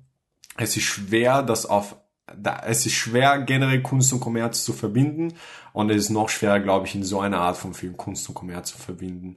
Ähm, soweit ich weiß, wurde da auch viel wissenschaftlich quasi in der Recherche zum Film herausgefunden und obwohl ich finde, dass das ganz allgemein und auch persönlich gesehen, dass das 2001 der Film ist, der, der quasi der großartigere Film von beiden ist. Der Unterschied zu Interstellar ist, dass Interstellar halt wirklich ein Film für das Publikum war. 2001 war, war nicht sofort ein Film, auf, auf den Leute sofort eingesprungen sind.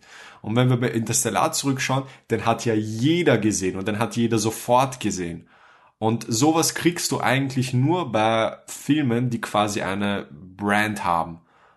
Ich finde es nicht beachtenswert, wenn Endgame äh, von vielen Leuten gesehen wird und weil viele Leute bereit sind, 16, also 10 bis 16 Euro für ein Kinoticket zu zahlen, weil die Leute wegen der Marvel-Brand reingehen, die äh, quasi verdient wurde durch ganz anderen Filmen über eine sehr lang, über einen sehr langen Zeitraum und da quasi ein Publikum, äh, wie soll ich sagen, erzogen wurde, die dann wissen, was sie für ihr Geld bekommen. Es ist ultra schwer, einen Film wie Interstellar zu machen, der quasi auf nichts aufbaut, auf wirklich nichts. Der kommt aus dem Nichts ähm, und Christopher Nolan äh, kann man jetzt nicht sagen, dass er jetzt so eine riesen Brand ist. Tarantino ist es vielleicht, dass die Leute den so als Marke quasi und als, als Gütesiegel äh, betrachten. Christopher Nolan ist es nicht wirklich auf einem Tarantino-Level. Und, und den Film haben dann trotzdem jeder gesehen. Und ich kann mich an keinen anderen Film wirklich erinnern, der auf dieselbe Art und Weise, also keinen anderen kontemporären Film aus den letzten 10, 20 Jahren, wo so viele Leute den gesehen haben der gleichzeitig so groß war in seinem Aufwand, ähm, äh, also kreativ und handwerklich, wie du Ines du schon gesagt hast, so herausragend gemacht worden ist, denn einfach Leute gesehen, den wollten Leute sehen, weil er so gut war. Punkt. Äh, der war gut, deswegen wollten die Leute sehen. Und das ist, so sollte es eigentlich immer sein. Aber, so aber das, das finde ich jetzt sehr spannend, wie du das formulierst, weil ich kann mich erinnern, dass das Interstellar ist so dieser äh, jetzt nur so in den Kritikerkreisen, nicht in den kommerziellen Kreisen, ist es der E-Lieb-Nolan-Film. Also ich lese dir mal vor, was auf Rotten Tomatoes steht. Okay. Das, das, hat mich nicht wirklich beschäftigt. Interstellar represents more of the thrilling, thought-provoking and visually resplendent filmmaking moviegoers have come to expect from writer-director Christopher Nolan.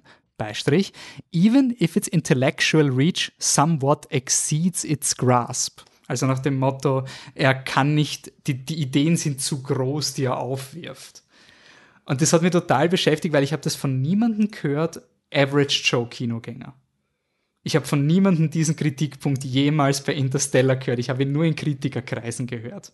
Mhm. Das hat mich extrem fasziniert. Also so Alex, wie du über Interstellar redest, habe ich eigentlich nur mit Leuten reden können, die jetzt nicht so in der Filmbubble drinnen waren. Beim Rest war das so dieser, ja, jetzt macht er ein bisschen auf 2001 und. Ja, eben. aber ich, ich finde, diese ganzen Argumente sind halt, schau, es ist einfach so, dass unsere Top 10 Filme des Jahres sind nicht die 10 erfolgreichsten Filme des Jahres, sind nicht die 10 äh, Filme, die die meiste Aufweisungkeit haben, die von den meisten Leuten gesehen wurden. Und das hat einen Grund, weil wir einfach tief in der Materie drinnen sind. Und jedes Mal, wenn da so ein Film rauskommt, der wirklich versucht und es wirklich auch schafft, quasi diese beiden Lager zu verbinden, wenn du nicht drinnen bist und wenn du quasi äh, nur einmal die Woche etwas siehst und, und nicht weißt, wie ein Film entsteht. Wenn jemand versucht, das zu verbinden, dann gibt sofort ganz schnell die ersten Stimmen aus dem Expertenlager, dass, ach, das ist ja nur Watered Down und so weiter. Das ist ja, das ist für mich selbstverständlich und, und das finde ich sagt nicht wirklich viel drüber hinaus, weil ich verstehe sofort, aus welcher Richtung das kommt. Und, und natürlich, es ist kein 2001, aber ist eben die Sache so. Nicht jeder Film sollte ein 2001 sein, weil 2001 ist der große Auswirkungen, aber heutzutage für Filmfans und für Filmemacher, das, das ist kein Film wirklich für, hat nicht wirklich gut die Zeit überstanden. So Leute haben dazu nicht wirklich dieselbe emotionale Connection, aber auf der anderen Seite ist das sehr, sehr wichtig und vielleicht sogar etwas schwerer, dass man quasi die beiden Extremen verbindet, weil äh, es gibt nichts anderes. Du hast entweder Kunst oder du, du hast entweder die Herausforderung oder du hast entweder das, was, was die Tradition ist, was andere schon bereits gemacht haben. Und deswegen gibt es bestimmt auch viele Leute, die, die, die Marvel-Filme mögen, weil sie lustig sind, weil sie äh, nicht zweieinhalb Stunden dauern, äh, weil sie in 3D sind und einfach Fleische sind, die sagen, ja, Interstellar ist ein bisschen zu ernst und ein bisschen zu anspruchsvoll das kommt, das ist quasi dasselbe Problem, äh, wie wenn eine, ein Filmexperte sagt, dass der Film ein bisschen äh, watered down ist oder verdünnt einfach ist. Dem Film wird ja auch quasi vorgeworfen, also Interstellar im Vergleich zu Inception habe ich einen Artikel gelesen, wo sie sagen so, ja, also während Inception quasi die, die Idee des, des Labyrinths und des Rätsels so toll aufgebaut hat und dann zufriedenstellend löst, ist, ist Interstellar die die Lösung des, des Rätsels quasi nicht so gelungen. Das Rätsel ist nicht so spannend und das fällt halt alles flach und ist dann nicht so toll. Wo ich halt der Meinung bin, dass Interstellar jetzt nicht, da geht's nicht so um das Rätsel. Also, also wenn man, wenn, wenn, wenn der Wolf jetzt sagt, dass so die, ah ja, diese großen Ideen und die werden nicht erfüllt oder werden nicht beantwortet, Oh ja, weil es geht ja vor allem um diese persönliche Ebene und du hast ja, der ganze Film durchzieht ist die Idee, dass du, dass der, der, persönliche Konflikt oder die persönlichen Wünsche werden vor das Gemeinwohl gestellt und dass jede Figur wrestelt damit in diesem Film. Und, und dann zu sagen, ja, also das, was über die Gesellschaft sagen wird, wird vielleicht nicht so beantwortet, wie es gehört dann schaue ich den Film und denke mir, aber was wollt's denn noch? Also, also was, Nein, ich ich finde es ich find's spannend, weil es, es waren wenige Filme, die wirklich es geschafft haben, dass das, das Fortbestehen der menschlichen Zivilisation von einem wütenden Bruder zerstört werden könnte. Also da gibt's so die Szene, wo der Bruder, also wo die, die Hauptdarstellerin Jessica Chastain, die kriegt quasi die lebenswichtige Message vom, ähm, von ihrem Vater und das könnte jetzt aber alles scheitern, weil der Bruder reinkommt und mit ihr Streit anfängt und so. Also und das war, da bin ich wirklich so on the edge of my seat gewesen im Film. Also wirklich so ein so ein, ein Familienkonflikt könnte jetzt quasi das ganze Universum vernichten. Und gleichzeitig ist es aber auch ein, ein Familienkonflikt, der das ganze Universum rettet. Also ich finde, das ist ein extrem empathischer Film, also ein sehr, sehr liebevoller Film. Ich habe dasselbe empfunden beim, beim Streit mit Matt Damon, der Spoiler, vielleicht der einzige Bösewicht in diesem Film ist, weil es ist Matt Damon, ähm, wo du, wo du quasi an eine Person hat dann auf einmal die Möglichkeit, alles zu versauen. Äh, den Bruderkonflikt, den habe ich aus ganz anderen Interess äh, Gründen so interessant gefunden, weil das Konfliktpotenzial eigentlich so gering war, und er durch die, durch die Verbindung mit dem, was, was Matthew McConaughey gleichzeitig passiert ist, so hoch gepusht worden ist. Also das Schlimmste, was in dieser Situation, ich weiß nicht, also ich habe nie das Gefühl gehabt, dass er so sauer ist, dass er jetzt eine Schwester umbringt. Nein, nein, mir es geht eher darum, dass sie einfach nicht rechtzeitig die Info kriegt, weil es ja nur eine limitierte Zeit ist, mhm. an, an die sie diese Info bekommen kann.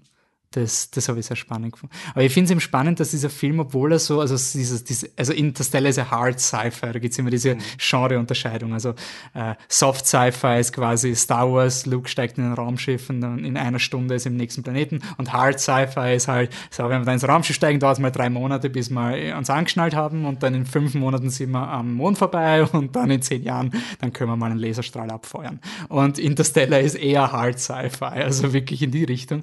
Und diesem Halbseifer wird immer unterstellt, dass es eben schlechte Figuren hat und sehr unemotional ist, sehr rob roboterhaft ist. Und ich finde, das ist eben gerade das nicht. Also Interstellar ist ein extrem spannender Actionfilm. Also trotz dieser ganzen es ist irgendwie der erste Science-Fiction-Film gewesen, der wirklich die Umgebung, die Leben, neben Gravity vielleicht, der die lebensfeindliche Umgebung des Alls einfach gesagt hat, hey, das ist spannend genug. Wir brauchen keine explodierenden Flammenwerfer auf einer, auf einer Raumstation. Wenn das Ding rotiert und er muss an ein rotierendes Ding andocken, dann ist das scheißschwer. Und dann kannst froh sein, wenn du das überlebst. Und also eine Andocken eine Andock-Sequenz ist eine der höchsten Spannungsmomente des ganzen Filmes. Und das finde ich absurd. Also das ist genau das, wo Armageddon und alle diese Filme drüber springen. Also Raumschiff andocken, das geht. Mhm. Das einfach tschuk, Raumschiff ja, ist das, ich finde aber genau, das ist eben dieser, das ist dieser Punkt, den ich so wahnsinnig spannend bei Interstellar finde. Du bist auf der emotionalen Ebene, hast du was ganz Einfaches ja, nämlich einen Vater-Tochter-Konflikt, der aber gleichzeitig alles bedeutet, weil er der Kern der Geschichte ist, ja, weil sein Bestreben ist, von dem Moment, wo er weggeht, eigentlich weiß er oder wir wissen es dann auch, weil sie ja die Nachrichten nicht akzeptieren oder nicht anschauen will am Anfang und ihm auch, glaube ich, lange keine schickt äh, und so weiter. Da ist ein Bruch passiert, der hat seine Tochter verletzt auf eine Art, die wirklich sehr tief geht. Ja, ähm, das heißt, ich bin voll im Personal Drama und interessant ist auch, wie er zeitlich das erzählt. Im ersten Akt ist mir aufgefallen, verwendet der Film wahnsinnig viel Zeit, diese Beziehung aufzubauen, damit später diese Emotion abgeholt werden kann, weil da wird er dann später gibt's doch ein bisschen mehr Action und so. Deswegen muss man dieses Personal Drama am Anfang halt sehr stark äh, aufbauen und allein diese Verabschiedung, die dauert ja minutenlang und sie will ihn gar nicht mehr sehen und dann geht er raus, dann fällt noch ein Buch runter, glaube ich, und dann fährt er wirklich ab. Und ab dem Moment, wo er weinend im Auto sitzt, ist eine totale Zeitkompression, weil ja das Thema Zeit so ein großes Thema ist, wieder bei dem Film.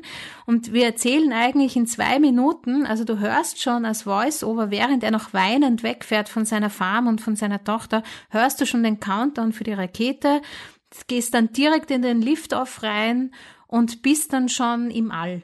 Und das passiert in einer irrsinnig kurzen Zeit, während dieses ganze emotionale, persönliche Drama sich Minuten nimmt, Minuten und Sequenzen um Sequenzen um Sequenzen nimmt im ersten Akt, um aufgebaut zu werden, was natürlich dramaturgisch wieder logisch ist, weil man muss das sehr, sehr aufladen und sehr hochziehen, damit man es später einlösen kann, weil die Zweier nie mehr in einem Raum sein werden, bis auf diese große Szene, die dann endlich mal kommt, wo die Videobotschaft äh, eingespielt wird.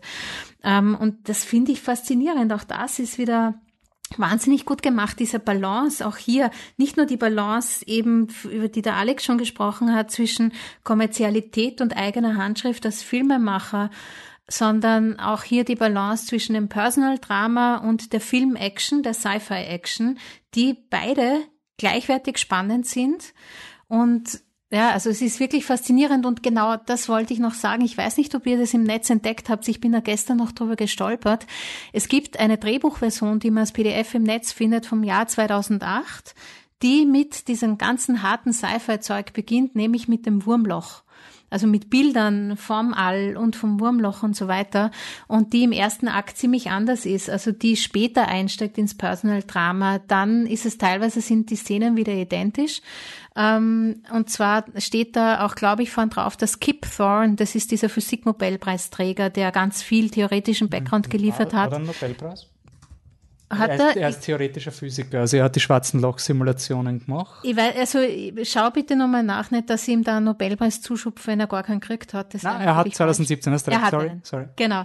Ähm, ähm, 2008 steht er eben als Co-Autor noch auf dieser Buchvariante, die wirklich mit diesem physikalischen, also mit diesen Wurmlöchern und so weiter beginnt. Und in der Drehbuchversion, die man auch im Netz findet, von 2014, da ist wirklich, das sieht man auch, wenn man es liest, Personal Drama im ersten Akt. Und mir fällt da zum Vergleich noch ein Film ein, weil ich finde es jetzt gerade, das fällt mir jetzt gerade ein. Ich habe ihn, manchmal so Drehbuchseminare abgehalten und habe gern den Anfang vom ersten Die Hard Film hergezeigt, weil der 15 Minuten lang das Personal Drama zwischen dem Cop und seiner von ihm entfremdeten Frau etabliert. Und es gibt genau eine Einstellung, die Thriller suggeriert. Ja? Und ich habe mir dann immer, ich habe dann immer gesagt, aber ich glaube nicht, dass man heute noch so einen Film eröffnen kann. Und jetzt fällt mir gerade auf, dass eigentlich der Nolan in Interstellar ein bisschen sowas gemacht hat in die Richtung. Nämlich ganz viel Zeit in einem Sci-Fi-Action-Film, ganz viel Zeit auf die emotionale Komponente verwendet. Das ist doch sehr erstaunlich. Und eben dann auch beim emotionalen Thema gleich in die Vollen gegriffen. Ja, also es geht darum, dass der Mensch vorwärts strebt und wieder in den Explorationsmodus geht, um seine eigene Spezies zu retten und nicht da zwischen Fake News als Marionette einer fragwürdigen Politik verharrt. Weil das kommt auch im ersten Akt so vor, dass ja jetzt unterrichtet wird, dass die Mondlandung gefälscht war und von den Russen finanziert oder so. Sehr weitsichtig, 2014 schon sowas in ein Drehbuch zu schreiben. Ähm, äh, also man hat ein riesiges Thema und es wird so downgebeult auf ein Vater und seine Tochter. Und man hat riesige Weltraum-Action. Und es kommt dann drauf zurück, dass einer da sitzt und ihm die Tränen runterlaufen, weil er auf einmal seine mittlerweile erwachsene Tochter da sitzen sieht. Es ist fantastisch. Ich mag Interstellar sogar mehr als Inception. Jetzt ist es raus. So. Ich mittlerweile auch schon. Äh, es ist wirklich schlimm. Ich kann mich erinnern, wie ich den Film zum ersten Mal gesehen habe und dann haben wir einen Podcast drüber gemacht und es war so, dass ich gesagt ja, bin mir nicht so sicher. Also drei von fünf. Er war natürlich grandios technisch und alles, aber er ist so toll. Und dann äh, drauf kommen, dass Borges drin ist und wie er drin ist und, und mittlerweile, ich glaube, das ist der Film, der die Genialität von Hans Zimmer zeigt. Also ich glaube nicht, dass Nolan das Level an Filmmacher erreichen würde, hätte er nicht Hans Zimmer an seiner Seite gehabt. Und ich glaube, das ist, ich glaube wirklich, dass Interstellar der einzige Film ist, der mir einfällt, wo du die Musik nicht austauschen könntest und ein ähnliches Ergebnis erzielen kannst. Dunkirk. Hm? Dunkirk. Ich bin mir nicht sicher. Also gut, von mir aus sagen wir Dunkirk. Ich sehe auch Hans Zimmer. Ja, da ist kein Unterschied, aber so emotional wie Interstellar wird, wenn du ihn das dritte Mal siehst und so sehr wie die Musik kickt. Es geht nicht mehr anders. Und von, weil wir über Zeit und Traum reden die ganze Zeit, ähm, es ist, ich habe am Anfang gedacht, dass Interstellar da gar nicht so gut reinpasst in die Konstellation mit Inception und so weiter. Und bin aber dann im Laufe drauf gekommen, dass es eigentlich die perfekte Kehrseite der Münze ist. Also dort, wo, wo es um die Persönlichkeit geht in Inception, ist in, geht Interstellar nach außen in den Weltraum und dort, wo die, in Interstellar hast du die lineare Zeit, die der Bösewicht ist, mehr oder weniger, und die, die äh, die, die Gefahr für die Protagonisten ist, ist die fortlaufende Zeit, die du nicht zurückgehen kannst. Und bei Inception ist es das genaue Gegenteil. Da ist es die Wiederholung der Zeit, die das das negative Schicksal für die Figur bedeutet.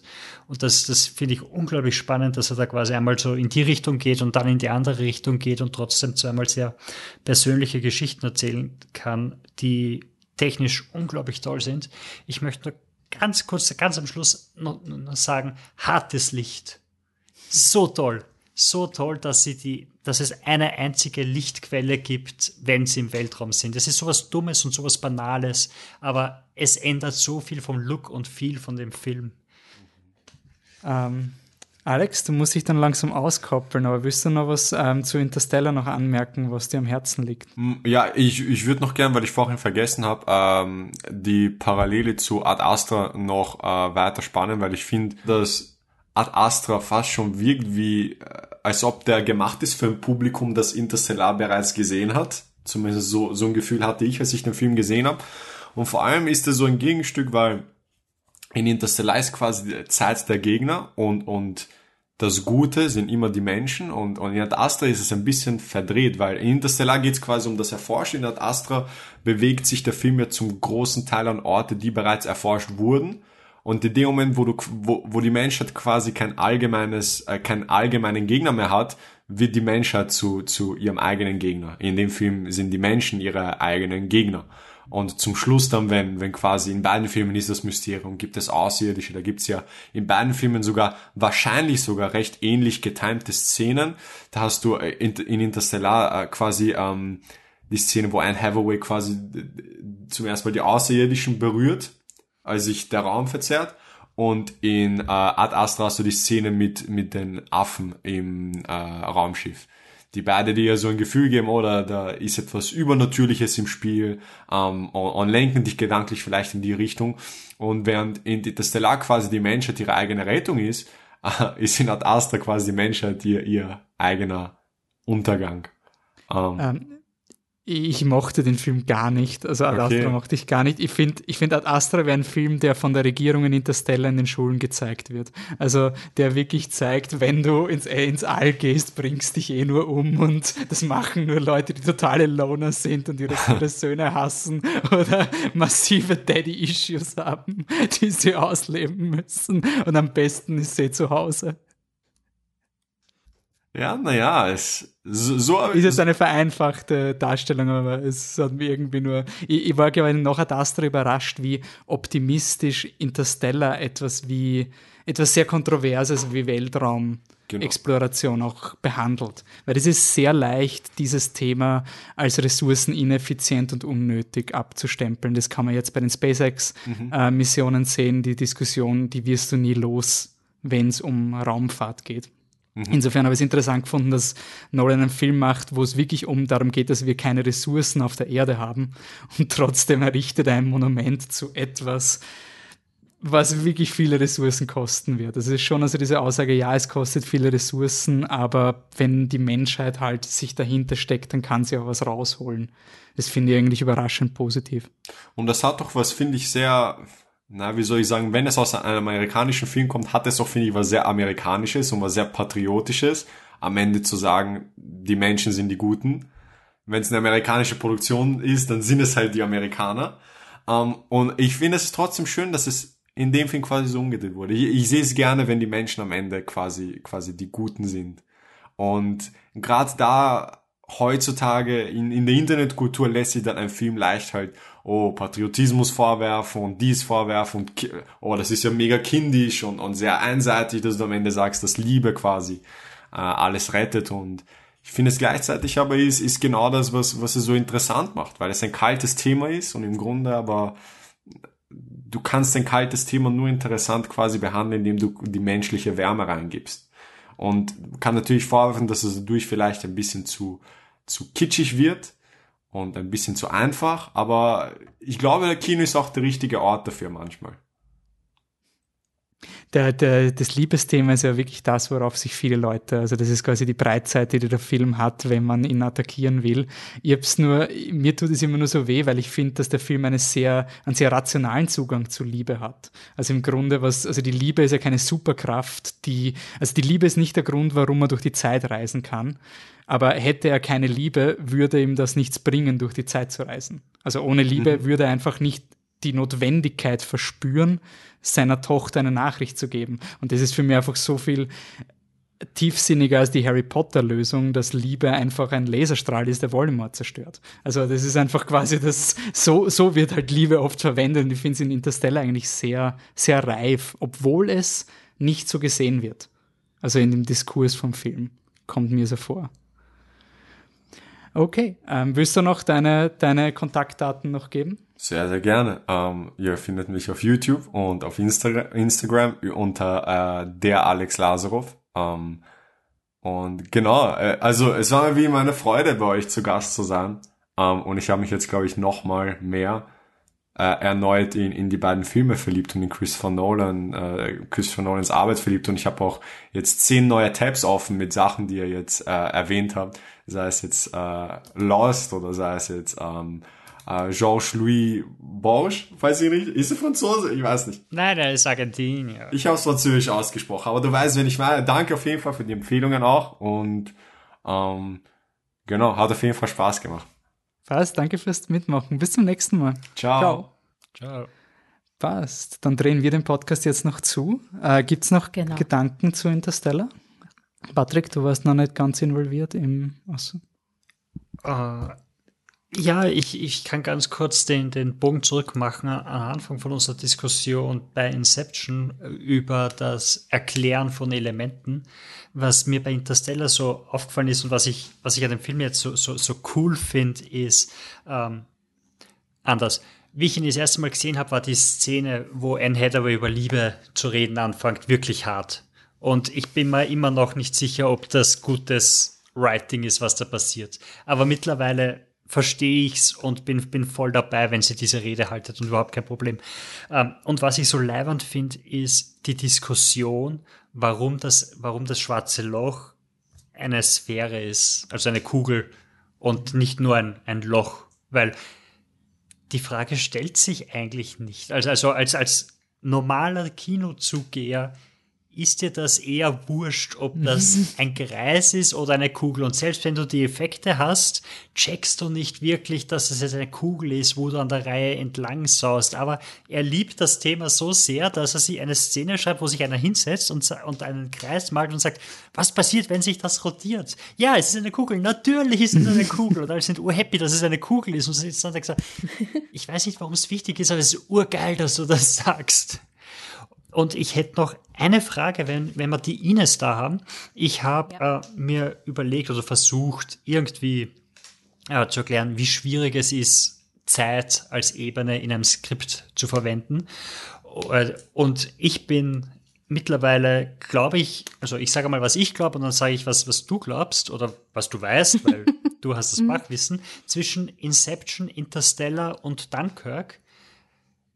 Was ist das welcher der drei Skripten war das komplizierteste für deiner Meinung nach, die, die Zeitebenen richtig einzubringen in die Dramaturgie?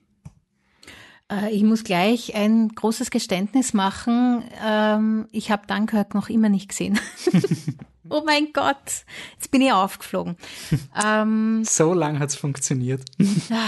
In der letzten Minute, quasi auf der knapp vor der Ziellinie, bin ich jetzt aufgeladelt worden. Danke, Patrick. Ja. Erwischt. Na, aber Ähm, also ich sag mal generell, was, wie ich reingelesen habe in Interstellar und Inception generell zum Drehbuchschreiben. Ich finde es immer sehr, sehr lohnend, amerikanische professionelle Drehbücher zu lesen.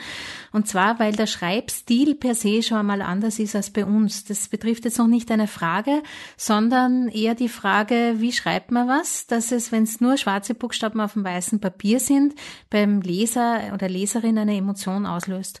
Und da sind mir gleich am Anfang im ersten Akt ein paar Sachen bei Interstellar aufgefallen, dass äh, mit einem kleinen Satz sofort die Beziehung zwischen den zwei Figuren erklärt wird. Zum Beispiel gibt es eine Stelle, wo steht, dass er, ähm, also der Cooper, schaut auf die Murph, auf seine Tochter, und es steht, er sagt nicht Good Girl, sondern es steht irgendwas so in die Richtung, ich habe es jetzt nicht offen vor mir, aber er nickt dir zu, Punkt.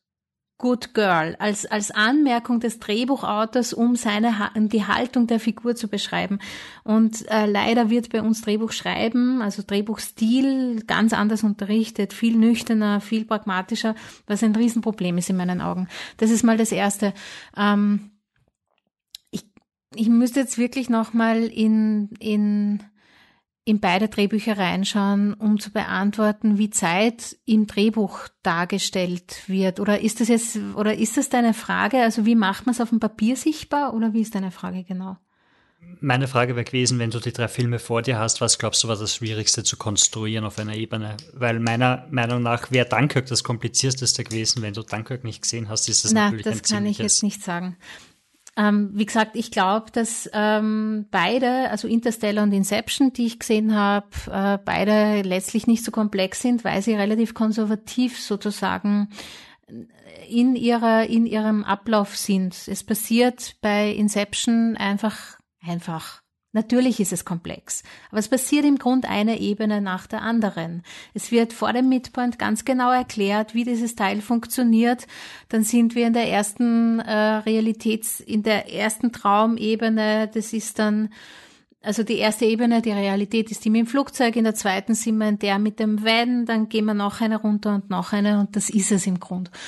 Und und das kann man ja auch darstellen. Im Film ist es natürlich dann noch leichter, weil man noch Farbkomposition hat, was man im Drehbuch selber beim Schreiben nicht hat. Und auch das macht es wieder weniger komplex, wenn man sich's anschaut. Ja, ich habe die weiße Schneewelt oder ich habe den Wasserplaneten bei Interstellar, ich habe den vereisten Planeten bei Interstellar, ich habe bei Inception die weiße Schneewelt, ich habe diese Hotel, das Hotel die Hotelwelt, wo wir im Innenraum sind und ich habe ganz unten den Limbo, wo die Skyline bröckelt.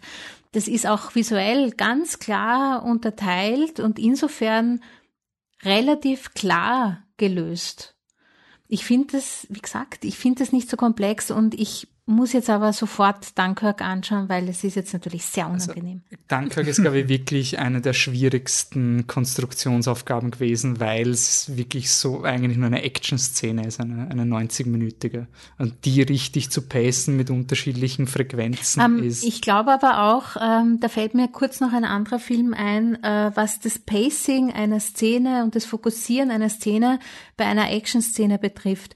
Ein gutes Beispiel finde ich ist Mad Max Fury Road. Das war damals, wie ich den gesehen habe, zum ersten Mal seit langem ein Film und da gibt's auch im Netz irgendwo ein kleines Video-Essay drüber, wo ich ständig bei jeder Action-Szene wusste, wer ist gerade wo mhm. und wer ist der das Opfer und wer ist der Täter in der Szene, also wer ist der Verfolgte und wer ist der Verfolger, wann dreht es sich und die waren alle gebaut wie kleine Minifilme. Ja. Ja, und da gibt's eben so eine, so eine Szene, wo dann in dem Video-Essay erklärt wurde und dann war mir das auch klar, weil dann habe ich es gesehen, die Kamera hat immer den Fokus auf der Hauptfigur. Egal was mit der passiert, ob der der Verfolgte oder der Verfolger zum Verfolger wird oder verfolgt wird, der ist immer rein optisch im Fokus der Kamera, der fällt nicht aus dem Frame und ich habe dann auf einmal wie einen komplett anderen im Fokus. Und ich kann mich an James Bond Filme erinnern, wo ich komplett verwirrt im Kino saß, weil alle haben schwarze Autos gefahren und es war einfach alles irrsinnig schnell und alle Autos sind hin und her gefahren und ich wusste nicht mehr, muss ich jetzt noch mich fürchten um wen, weil ich weiß eh nicht mehr, wer jetzt welches Auto vorne ist. Und dann überschlagen sie, überschlagt sich ein Auto und so. Um, und das kann ich jetzt nicht über Dunkirk sagen, weil da muss ich mir das anschauen, aber ich glaube, man baut halt dann auch die Szene wie kleine Minifilme im großen Film und schaut sehr genau, wo der Fokus der Spannung ist und wahrscheinlich erzählt man es auch über die Kamera normalerweise. Ja, das, das Spannende bei Dunkirk ist ja, dass sie quasi drei Zeitebenen haben. Also sie haben die Leute, die am Strand sind, die, die erleben eine Woche. Die, sie haben die Leute, die am Boot sind, am Boot sind die sind ein Tag und, und der im Flugzeug ist nur eine Stunde. Und das sind halt mhm. halt ziemlich große Zeitspannen, wo die ineinander greifen müssen, wo die Actionsequenzen zusammenpassen müssen, wo ganz viel passiert, was was, was äh, aufeinander einspielt und das wirkt einfach unglaublich komplex, wenn du es anschaust. Also wenn du es anschaust, ist alles komplett logisch und du weißt, ah ja, das ist das und oh, der da war, der war vorher schon da hinten, aber das spielt ja eindeutig danach und so weiter. Aber ich stelle mir das unglaublich kompliziert mhm. vor, das zu schreiben. Ich glaube, die Logistik ist beim Nolan wirklich das, die, große, also die große Leistung, dass da in der Produktion, in der Vorbereitung, in der Ausführung nie eine Frage also quasi die Tatsache, dass der Film so logisch und stringent ist, ist halt nur, weil der seine Hausaufgaben gemacht hat. Er hat anscheinend, ich habe nachgeschaut, kein einziger seiner Filme war over budget und kein einziger seiner Filme ist, hat länger gebraucht, als er Drehtage geplant hat. Also das ist eine Produktionsleistung, die immer ganz, auch bei Interstellar, wir haben zwei Menschen, deren Gesicht wir nicht sehen, die auf einem Eisplaneten kämpfen mit weißen Raumanzügen. Das heißt eigentlich visuell sehr schwierig auseinanderzuhalten. Und wir wissen trotzdem immer ganz genau, wie es dem Matthew McConaughey geht. Also ist er jetzt gerade, hat er jetzt gerade die Überhand oder nicht oder schon. Aber beide haben, beiden Gesichter sieht man oft nicht. Also das ist wirklich, wird wahrscheinlich in die Richtung von Mad Max gehen, dass er es ist auch das klassische Mission Impossible Drehbuch, dass sie extra etablieren, dass das auf keinen Fall passieren darf. Also so, auf keinen Fall dürfen wir im schwerelosen Hotelzimmer sein, weil das wäre das Allerschlimmste, was passieren könnte. Natürlich passiert das dann, weil das ist ja auch das Spannendste. Also die Figuren müssen quasi sagen, das ist schon urschwer, aber es ist möglich, solange wir nicht schwerelos sind. Dann weißt du als Publikum, sobald es schwerelos ist, hui, das war ja vorher schon schwer, aber jetzt ist es arschschwer. Jetzt bin ich wirklich neugierig, wie ist der Joseph Gordon-Levitt, der mir ja vorher noch erzählt hat, dass das nicht geht. Dieses unlösbare, also in Inception besonders, habe mir wirklich beim Schauen, weil das die spannendste Frage, wie schafft er das? Also er hat ja offensichtlich gesagt, das geht nicht in Schwerelosigkeit. Und ich, ich habe da urgespannt mitgefiebert, weil ich einfach nicht gewusst habe, was der Typ da tut mit den, mit den, äh, keine Ahnung, mit den Leuten, die er in den, in den ähm, Aufzug gibt. Vor allem, wenn, wenn ein anderer Charakter vorher über ihn noch sagt, ja, der Arthur, also so, so der ist der Beste in seinem Fach, aber wenn er mal outside the box denken muss, dann geht's bergab. Also das kann er gar nicht. Er hat einfach keine Fantasie und dann natürlich genau der in, kommt in diese Situation. Äh, bei mir war es die Szene, wo, wo, das, wo sie den ersten Kick mit dem Auto verpassen. Wo, mhm. wo, wo der, der, weiße Van über die Brücke fährt und dann quasi, wenn man schwerelos wird, dann kann man das machen und das ist dann überhaupt kein Problem als Problem und dann haben wir es geschafft und dann geht das daneben und du denkst, ja gut, jetzt ausgeschissen. Ne? Also was, was, was, was willst du jetzt noch? Das war bei mir die große Szene. Also ich glaube, das ist wirklich so Nolan zusammenfassend, eben, dass er immer schaut, dass er das gesamte Publikum abholt und jeder weiß in jeder Action-Szene, worum es geht. Er erklärt halt wirklich immer visuell oder durch Worte, wird immer ganz klar etabliert äh, was passieren muss, aber halt auch, damit er diesen Luxus hat, dass er Milliarden-Blockbuster machen kann, ohne dass ihm wer reinpfuscht. Also natürlich könnte man eloquenteres Establishing machen.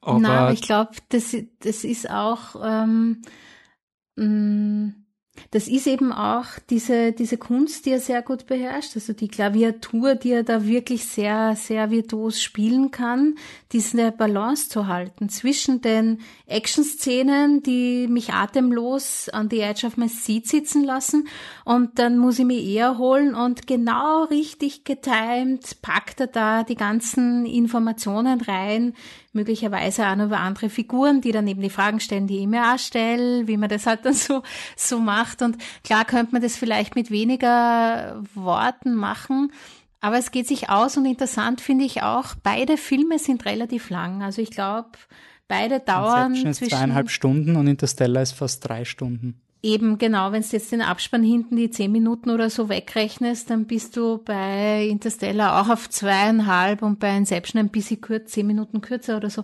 Und er ist, ich finde aber nicht, dass es irgendwo total durchhängt oder so. Das heißt, mhm. auch der Pace gerechnet über die Gesamtlänge des Films ist sehr, sehr stimmig und zeugt einfach von sehr viel Können und eben auch die Balance, von der der Alex gesprochen hat. Ich muss das nochmal wiederholen, weil ich das so wichtig finde nicht nur zu sagen, ich entwickle jetzt als, als Filmemacher hier meine eigene Handschrift, friss oder stirb, sondern zu sagen, ich will auch, dass das aber viele Leute erreicht und legt dieselbe Präzision und Leidenschaft und Ernsthaftigkeit in, sagen wir mal, die Action-Szenen rein und dieselbe Präzision und Ernsthaftigkeit, aber auch in die philosophischen Fragen, die der Film aufwirft und in die emotionalen Personal Drama Szenen. Und alles gleich ernst zu nehmen und damit auch das Publikum, das breite Publikum sehr ernst zu nehmen. Das war auch was, was mir vorher nicht so klar war, wie gut der das meiner Meinung nach beherrscht und wie ernst er auch sein Publikum nimmt, nämlich das Massenpublikum. Und nicht zu sagen, ich mache es eben nur für mich, eh, was der Alex so gut beschrieben hat, dieser Drang von manchen Filmemacherinnen und Filmemachern zu sagen, ich mache es ich, ich bin jetzt mal wichtig, ich mache es für mich, sondern gleichzeitig es auch wirklich für die Leute zu machen, ohne sich selber zu verlieren. Da kann man viel lernen, kommt mir vor. Also das hat mich sehr beeindruckt jetzt beim Wiederschauen. A man of the people quasi. was, was ich so interessant finde, du hast ja oft so diese unter Anführungszeichen One-Trick-Ponies, also quasi, ich schaue einen Mission Impossible-Film und die Stunts sind super, Wahnsinn aber geopolitische Aussagen oder sowas, naja, interessant. Und bei genau das gleiche wie Fast and Furious. Es ist quasi immer das eine, was sie gut liefern und die machen das, aber was ich bei Nolan auch spannend finde, wenn man sich die Making-ofs und seine Inspirationen im Man with a Movie Camera, was wir jetzt genommen haben, wenn man da ein bisschen reinstöbert, du hast den Kip vorhin schon erwähnt, dass du einen Astrophysiker herholst, der wirklich die Gleichungen aufstellt und den komplett ernst nimmst und sagst, gib mir mal in deinem First Draft alles, wirf mir alle Science-Fiction-Konzepte hin, ich, ich suche mir dann, ich versuche es dann zu übersetzen für andere. Und gleichzeitig die, diese, diese Staubbilder, die Nolan zu Beginn verwendet, die berufen sich auf eine Dürreperiode aus den frühen, ich glaube 30 mhm. also in Amerika, die wirklich arg sind. Also er verwendet quasi für die Apokalypse Bilder von früher, die auch auf einen menschgeschaffenen ökologischen Desaster basieren. Und er steigt ja sogar ähm, ähm, dokumentarisch ein quasi, mhm. weil er ja am Anfang, das steht schon im Drehbuch drinnen, aber nicht alle Aussagen. Das Drehbuch ist sehr genau am Film also die Fassung, die ich dann gelesen habe, ähm, das ist es auch drinnen, aber am Anfang ist es ja fast wie dokumentarisch diese sehr alte Menschen, die sich an die Dust Bowl in dieser Zeit erinnern. Und ich muss ganz kurz noch auf eine Serie verweisen, nämlich die Serie Karnevale die genau in dieser Zeit spielt. Okay. In dieser, in dem, auch in der Gegend, in der Dust Bowl, aber eben in den Ende der 20er oder Anfang der 30er Jahre. Kann ich auch sehr empfehlen, äh, ist nach zwei Staffeln eingestellt worden, leider. Mhm. Aber die, die, die, dieses Gefühl, was man da sieht am Anfang von Interstellar, sehr, sehr gut beschreibt. Aber ich, ich finde ja. das so interessant, dass er, irgendwie wirkt es für mich, als wäre Nolan sich bewusst, dass er das Rad nicht neu erfinden kann und muss. Also er, er muss er, nicht. Er, er ja kann zurückgreifen, ja. wenn er einen ökologischen Film macht, wie Interstellar, kann er auf eine breite Bildsprache zurückgreifen und das, das, das verankert den ganzen Film, aber auch diese ganzen Apollo-Missions, also die, die Raumfahrt, wie sie dargestellt wird, ist ja wirklich oldschool. Ist ja fast schon ein Liebesbrief an Apollo 13 und ja, uh, The so Right Stuff und so diese alten genau, Raumschifffilme wie der Liftoff ist, auch ist die Kameraperspektive genau die, die man ja von den echten Raketenstarts kennt, wo die Kameras außen äh, angebracht sind an der Hülle und man dann auch sieht, das sieht man jetzt glaube ich bei Interstellar nicht, aber normalerweise sieht man, wie dann diese Treibstoffraketen weggesprengt werden. Mhm. Und genau diese Perspektive, die jeder von uns von aus dem Fernsehen seit von Kindheit an kennt, die verwendet er für den Liftoff am Anfang vom Film. Er zieht es ja auch durch. Er hat ja, also quasi in, jedem, in jeder Szene, wo dieses Raumshuttle dann, dann fliegt, ist die Kamera immer am Shuttle befestigt. Stimmt. Ja, genau. er hat das- auch keine großen ja. Dynamiken. Also er hat auch keine in die, die Raumschiffe, die, die, die Kamera, wie der Patrick sagt, sie ist statisch gemountet am Raumschiff, obwo- obwohl das gerade eine kilometerhohe Welle runtersurft. Also es ist extreme Disziplin im Spektakel. Und ich, hab, ich, hab in ein, ich muss nachher noch schauen, wer der Autor war. Es gibt eine, eine wunderschöne Interpretation, da gibt es ein, eine Abhandlung über Nolans Filme, der gesagt hat, dass Interstellar ist das Gegenteil von den aktuellen Nostalgiefilmen. Also aktuelle Nostalgiefilme holen uns die Vergangenheit, um uns zu sagen, dass alles früher so besser war. Und mit Interstellar holt Nolan alles, was er großartig findet, um uns Hoffnung zu geben. Also der Film ist vorausschauend. Das ist nicht ein, wir erinnern uns zurück, sondern er verwendet diese alten Bildsprachen, um jetzt einen sehr vorausschauenden Blockbuster zu machen, der uns eben nicht in der Vergangenheit suhlen soll, sondern die Vergangenheit so nimmt als diesen Grundstein für das, was die Menschheit eigentlich machen kann. Das habe ich ein sehr, sehr schön, inter weil er ist sehr nostalgisch, aber es ist kein Remember this, Remember this und früher war alles besser Film. Aber sie, aber sie reden ja, es gibt auch wieder, der erste Akt ist so wesentlich, kommt mir gerade für Interstellar. Da redet Cooper mit Donald, glaube ich, heißt sein Vater, und sie sitzen so da und oder, oder ist das später mit dem Professor Brand? Jedenfalls sitzt er so da und sagt, kannst dich noch erinnern, früher, als die Menschen ins All geflogen sind, um es zu erforschen, als wir in meiner, genau, ich glaube, das ist sein Vater, der sagt, in meiner Kindheit, da gab's jede Woche eine neue Erfindung. Und was ist jetzt? Also, wo ist unser Explorationsgeist, unser Erfindungsgeist geblieben? Also, die, die Blicken von einer, von jetzt aus gesehen ist wieder nicht gesagt, wann er spielt, aber irgendwann in der Zukunft auf eine Vergangenheit zurück, in der wir uns jetzt befinden. Also wir jetzt, wir drei, ja. Ähm, und sagen, das war die gute alte Zeit. Und, und gehen mit dem Gedanken, diese Zeit, in der wir uns jetzt befinden, in eine Zukunft rein, wo der Mensch dann ja auch, weil er sich so stark weiterentwickelt, sich selber retten kann, wieder in einem Zeitpunkt, wo der Film beginnt. Ähm, pff, das ist so habe ich jetzt so erklärt, dass man es nicht mehr versteht, aber ich finde, ich, für mich verstehe es Ich, gerade. ich finde, es ist einfach diese wahnsinnig schön. Motivation, wenn jemand dich eigentlich erinnert mit, hey, wie cool ist die Zeit? Also was, Ja, wie was cool geht ist jetzt? eigentlich Ja. alles? Ja. Du hast, ich finde es lustig, dass du die Szene erwähnt hast, weil das ist genau die Szene, wo, wo sein Schwiegervater zum äh, Matthew McConaughey sagt, also du bist entweder 40 Jahre zu spät oder 40 Jahre zu früh geboren. Also während er dieses Zurückerinnern hat an, boah, also wie ich klein war, hat es jeden Tag eine neue Erfindung gegeben, sagt er zeitgleich, in ein paar Jahrzehnten sind wir wieder genau dort und deshalb hast du wieder diesen, diesen Blick in die Zukunft, der der ganze Film hat. Aber ich, ich finde das an Nolan und ich hoffe mir das auch, um jetzt den Kreis ein bisschen nach Tenet zu schließen, also das hoffe ich mir auch von Tenet, da geht es ja auch um den dritten Weltkrieg und alles, aber ich finde, trotz aller Dark und Edginess und Batman und sonst irgendwas, ist Nolan für mich ein inhärent optimistischer Filmemacher. Also er ist vielleicht oft, man kann ihm unterstellen, er ist kühl in manchen Aspekten, aber ich glaube, die, die Grundmentalität seiner Filme ist ein Optimismus, sei das jetzt Dunkirk, wo die auswegsloseste Situation für Soldaten ist und es geht trotzdem irgendwie, oder Interstellar, wo es immer weitergeht, oder Inception, wo man es schafft, sich von der Vergangenheit zu lösen. Es werden eigentlich alle Filme sehr, auch Dark Knight Rises, enden mit einem sehr, sehr kitschigen, optimistischen Ausblick irgendwie. Das bin ich wirklich neugierig, wie er das bei Tenet, ob er da jetzt wieder dark und edgy wird oder ob das nicht eh auch in diese Richtung schlagen wird. Ja, dann äh, einen Monat haben wir noch ungefähr bis Tenet. Hoffentlich. Ja, also ich meine, ich bin der Meinung, Dunkirk ist Nolans drittschlechtester Film. Also wenn das der drittschlechteste Film ist, dann kann Tenet gern der vierte, zweitschlechteste Film werden. Ich bin trotzdem zufrieden. ähm, aber ja, der Podcast hat jetzt wieder sehr so mein, mein Feuer auf den nächsten Nolan-Film entf- entfacht. Ich hoffe wirklich, dass das so ein Zurückkehren in die Kinokultur ist und ein, ein Zelebrieren von Blockbuster und, und so gemeinsames Erleben. Also schauen wir mal. Okay, dann sage ich danke Ines, dass du heute bei uns warst. Ähm, wo kann man schauen, was du gerade, also wo kann man dir folgen? Äh, man folgt mir am besten auf Instagram und auf Twitter. Ich bin auf beiden Plattformen Ines H.I.U.Fler.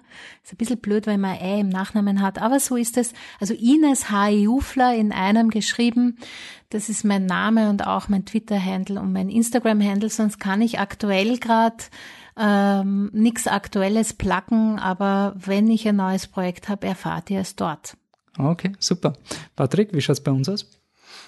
Uns findet man wie immer überall. Wir sind auf Facebook, Twitter und Instagram. Auf Facebook und Instagram sind wir at flipthetruck und auf Twitter sind wir flip-the-truck wegen bösen, bösen Leuten, die unsere Hashtags bzw. unsere Nutzernamen flattern. Ja, also geht's zu Flip the Truck in einem durch, der hat seit 2010 nichts gepostet, markieren, gibt sich als eine andere Person aus und verlinkt zu uns. Wenn das genug machen, kriegen wir endlich diesen Account.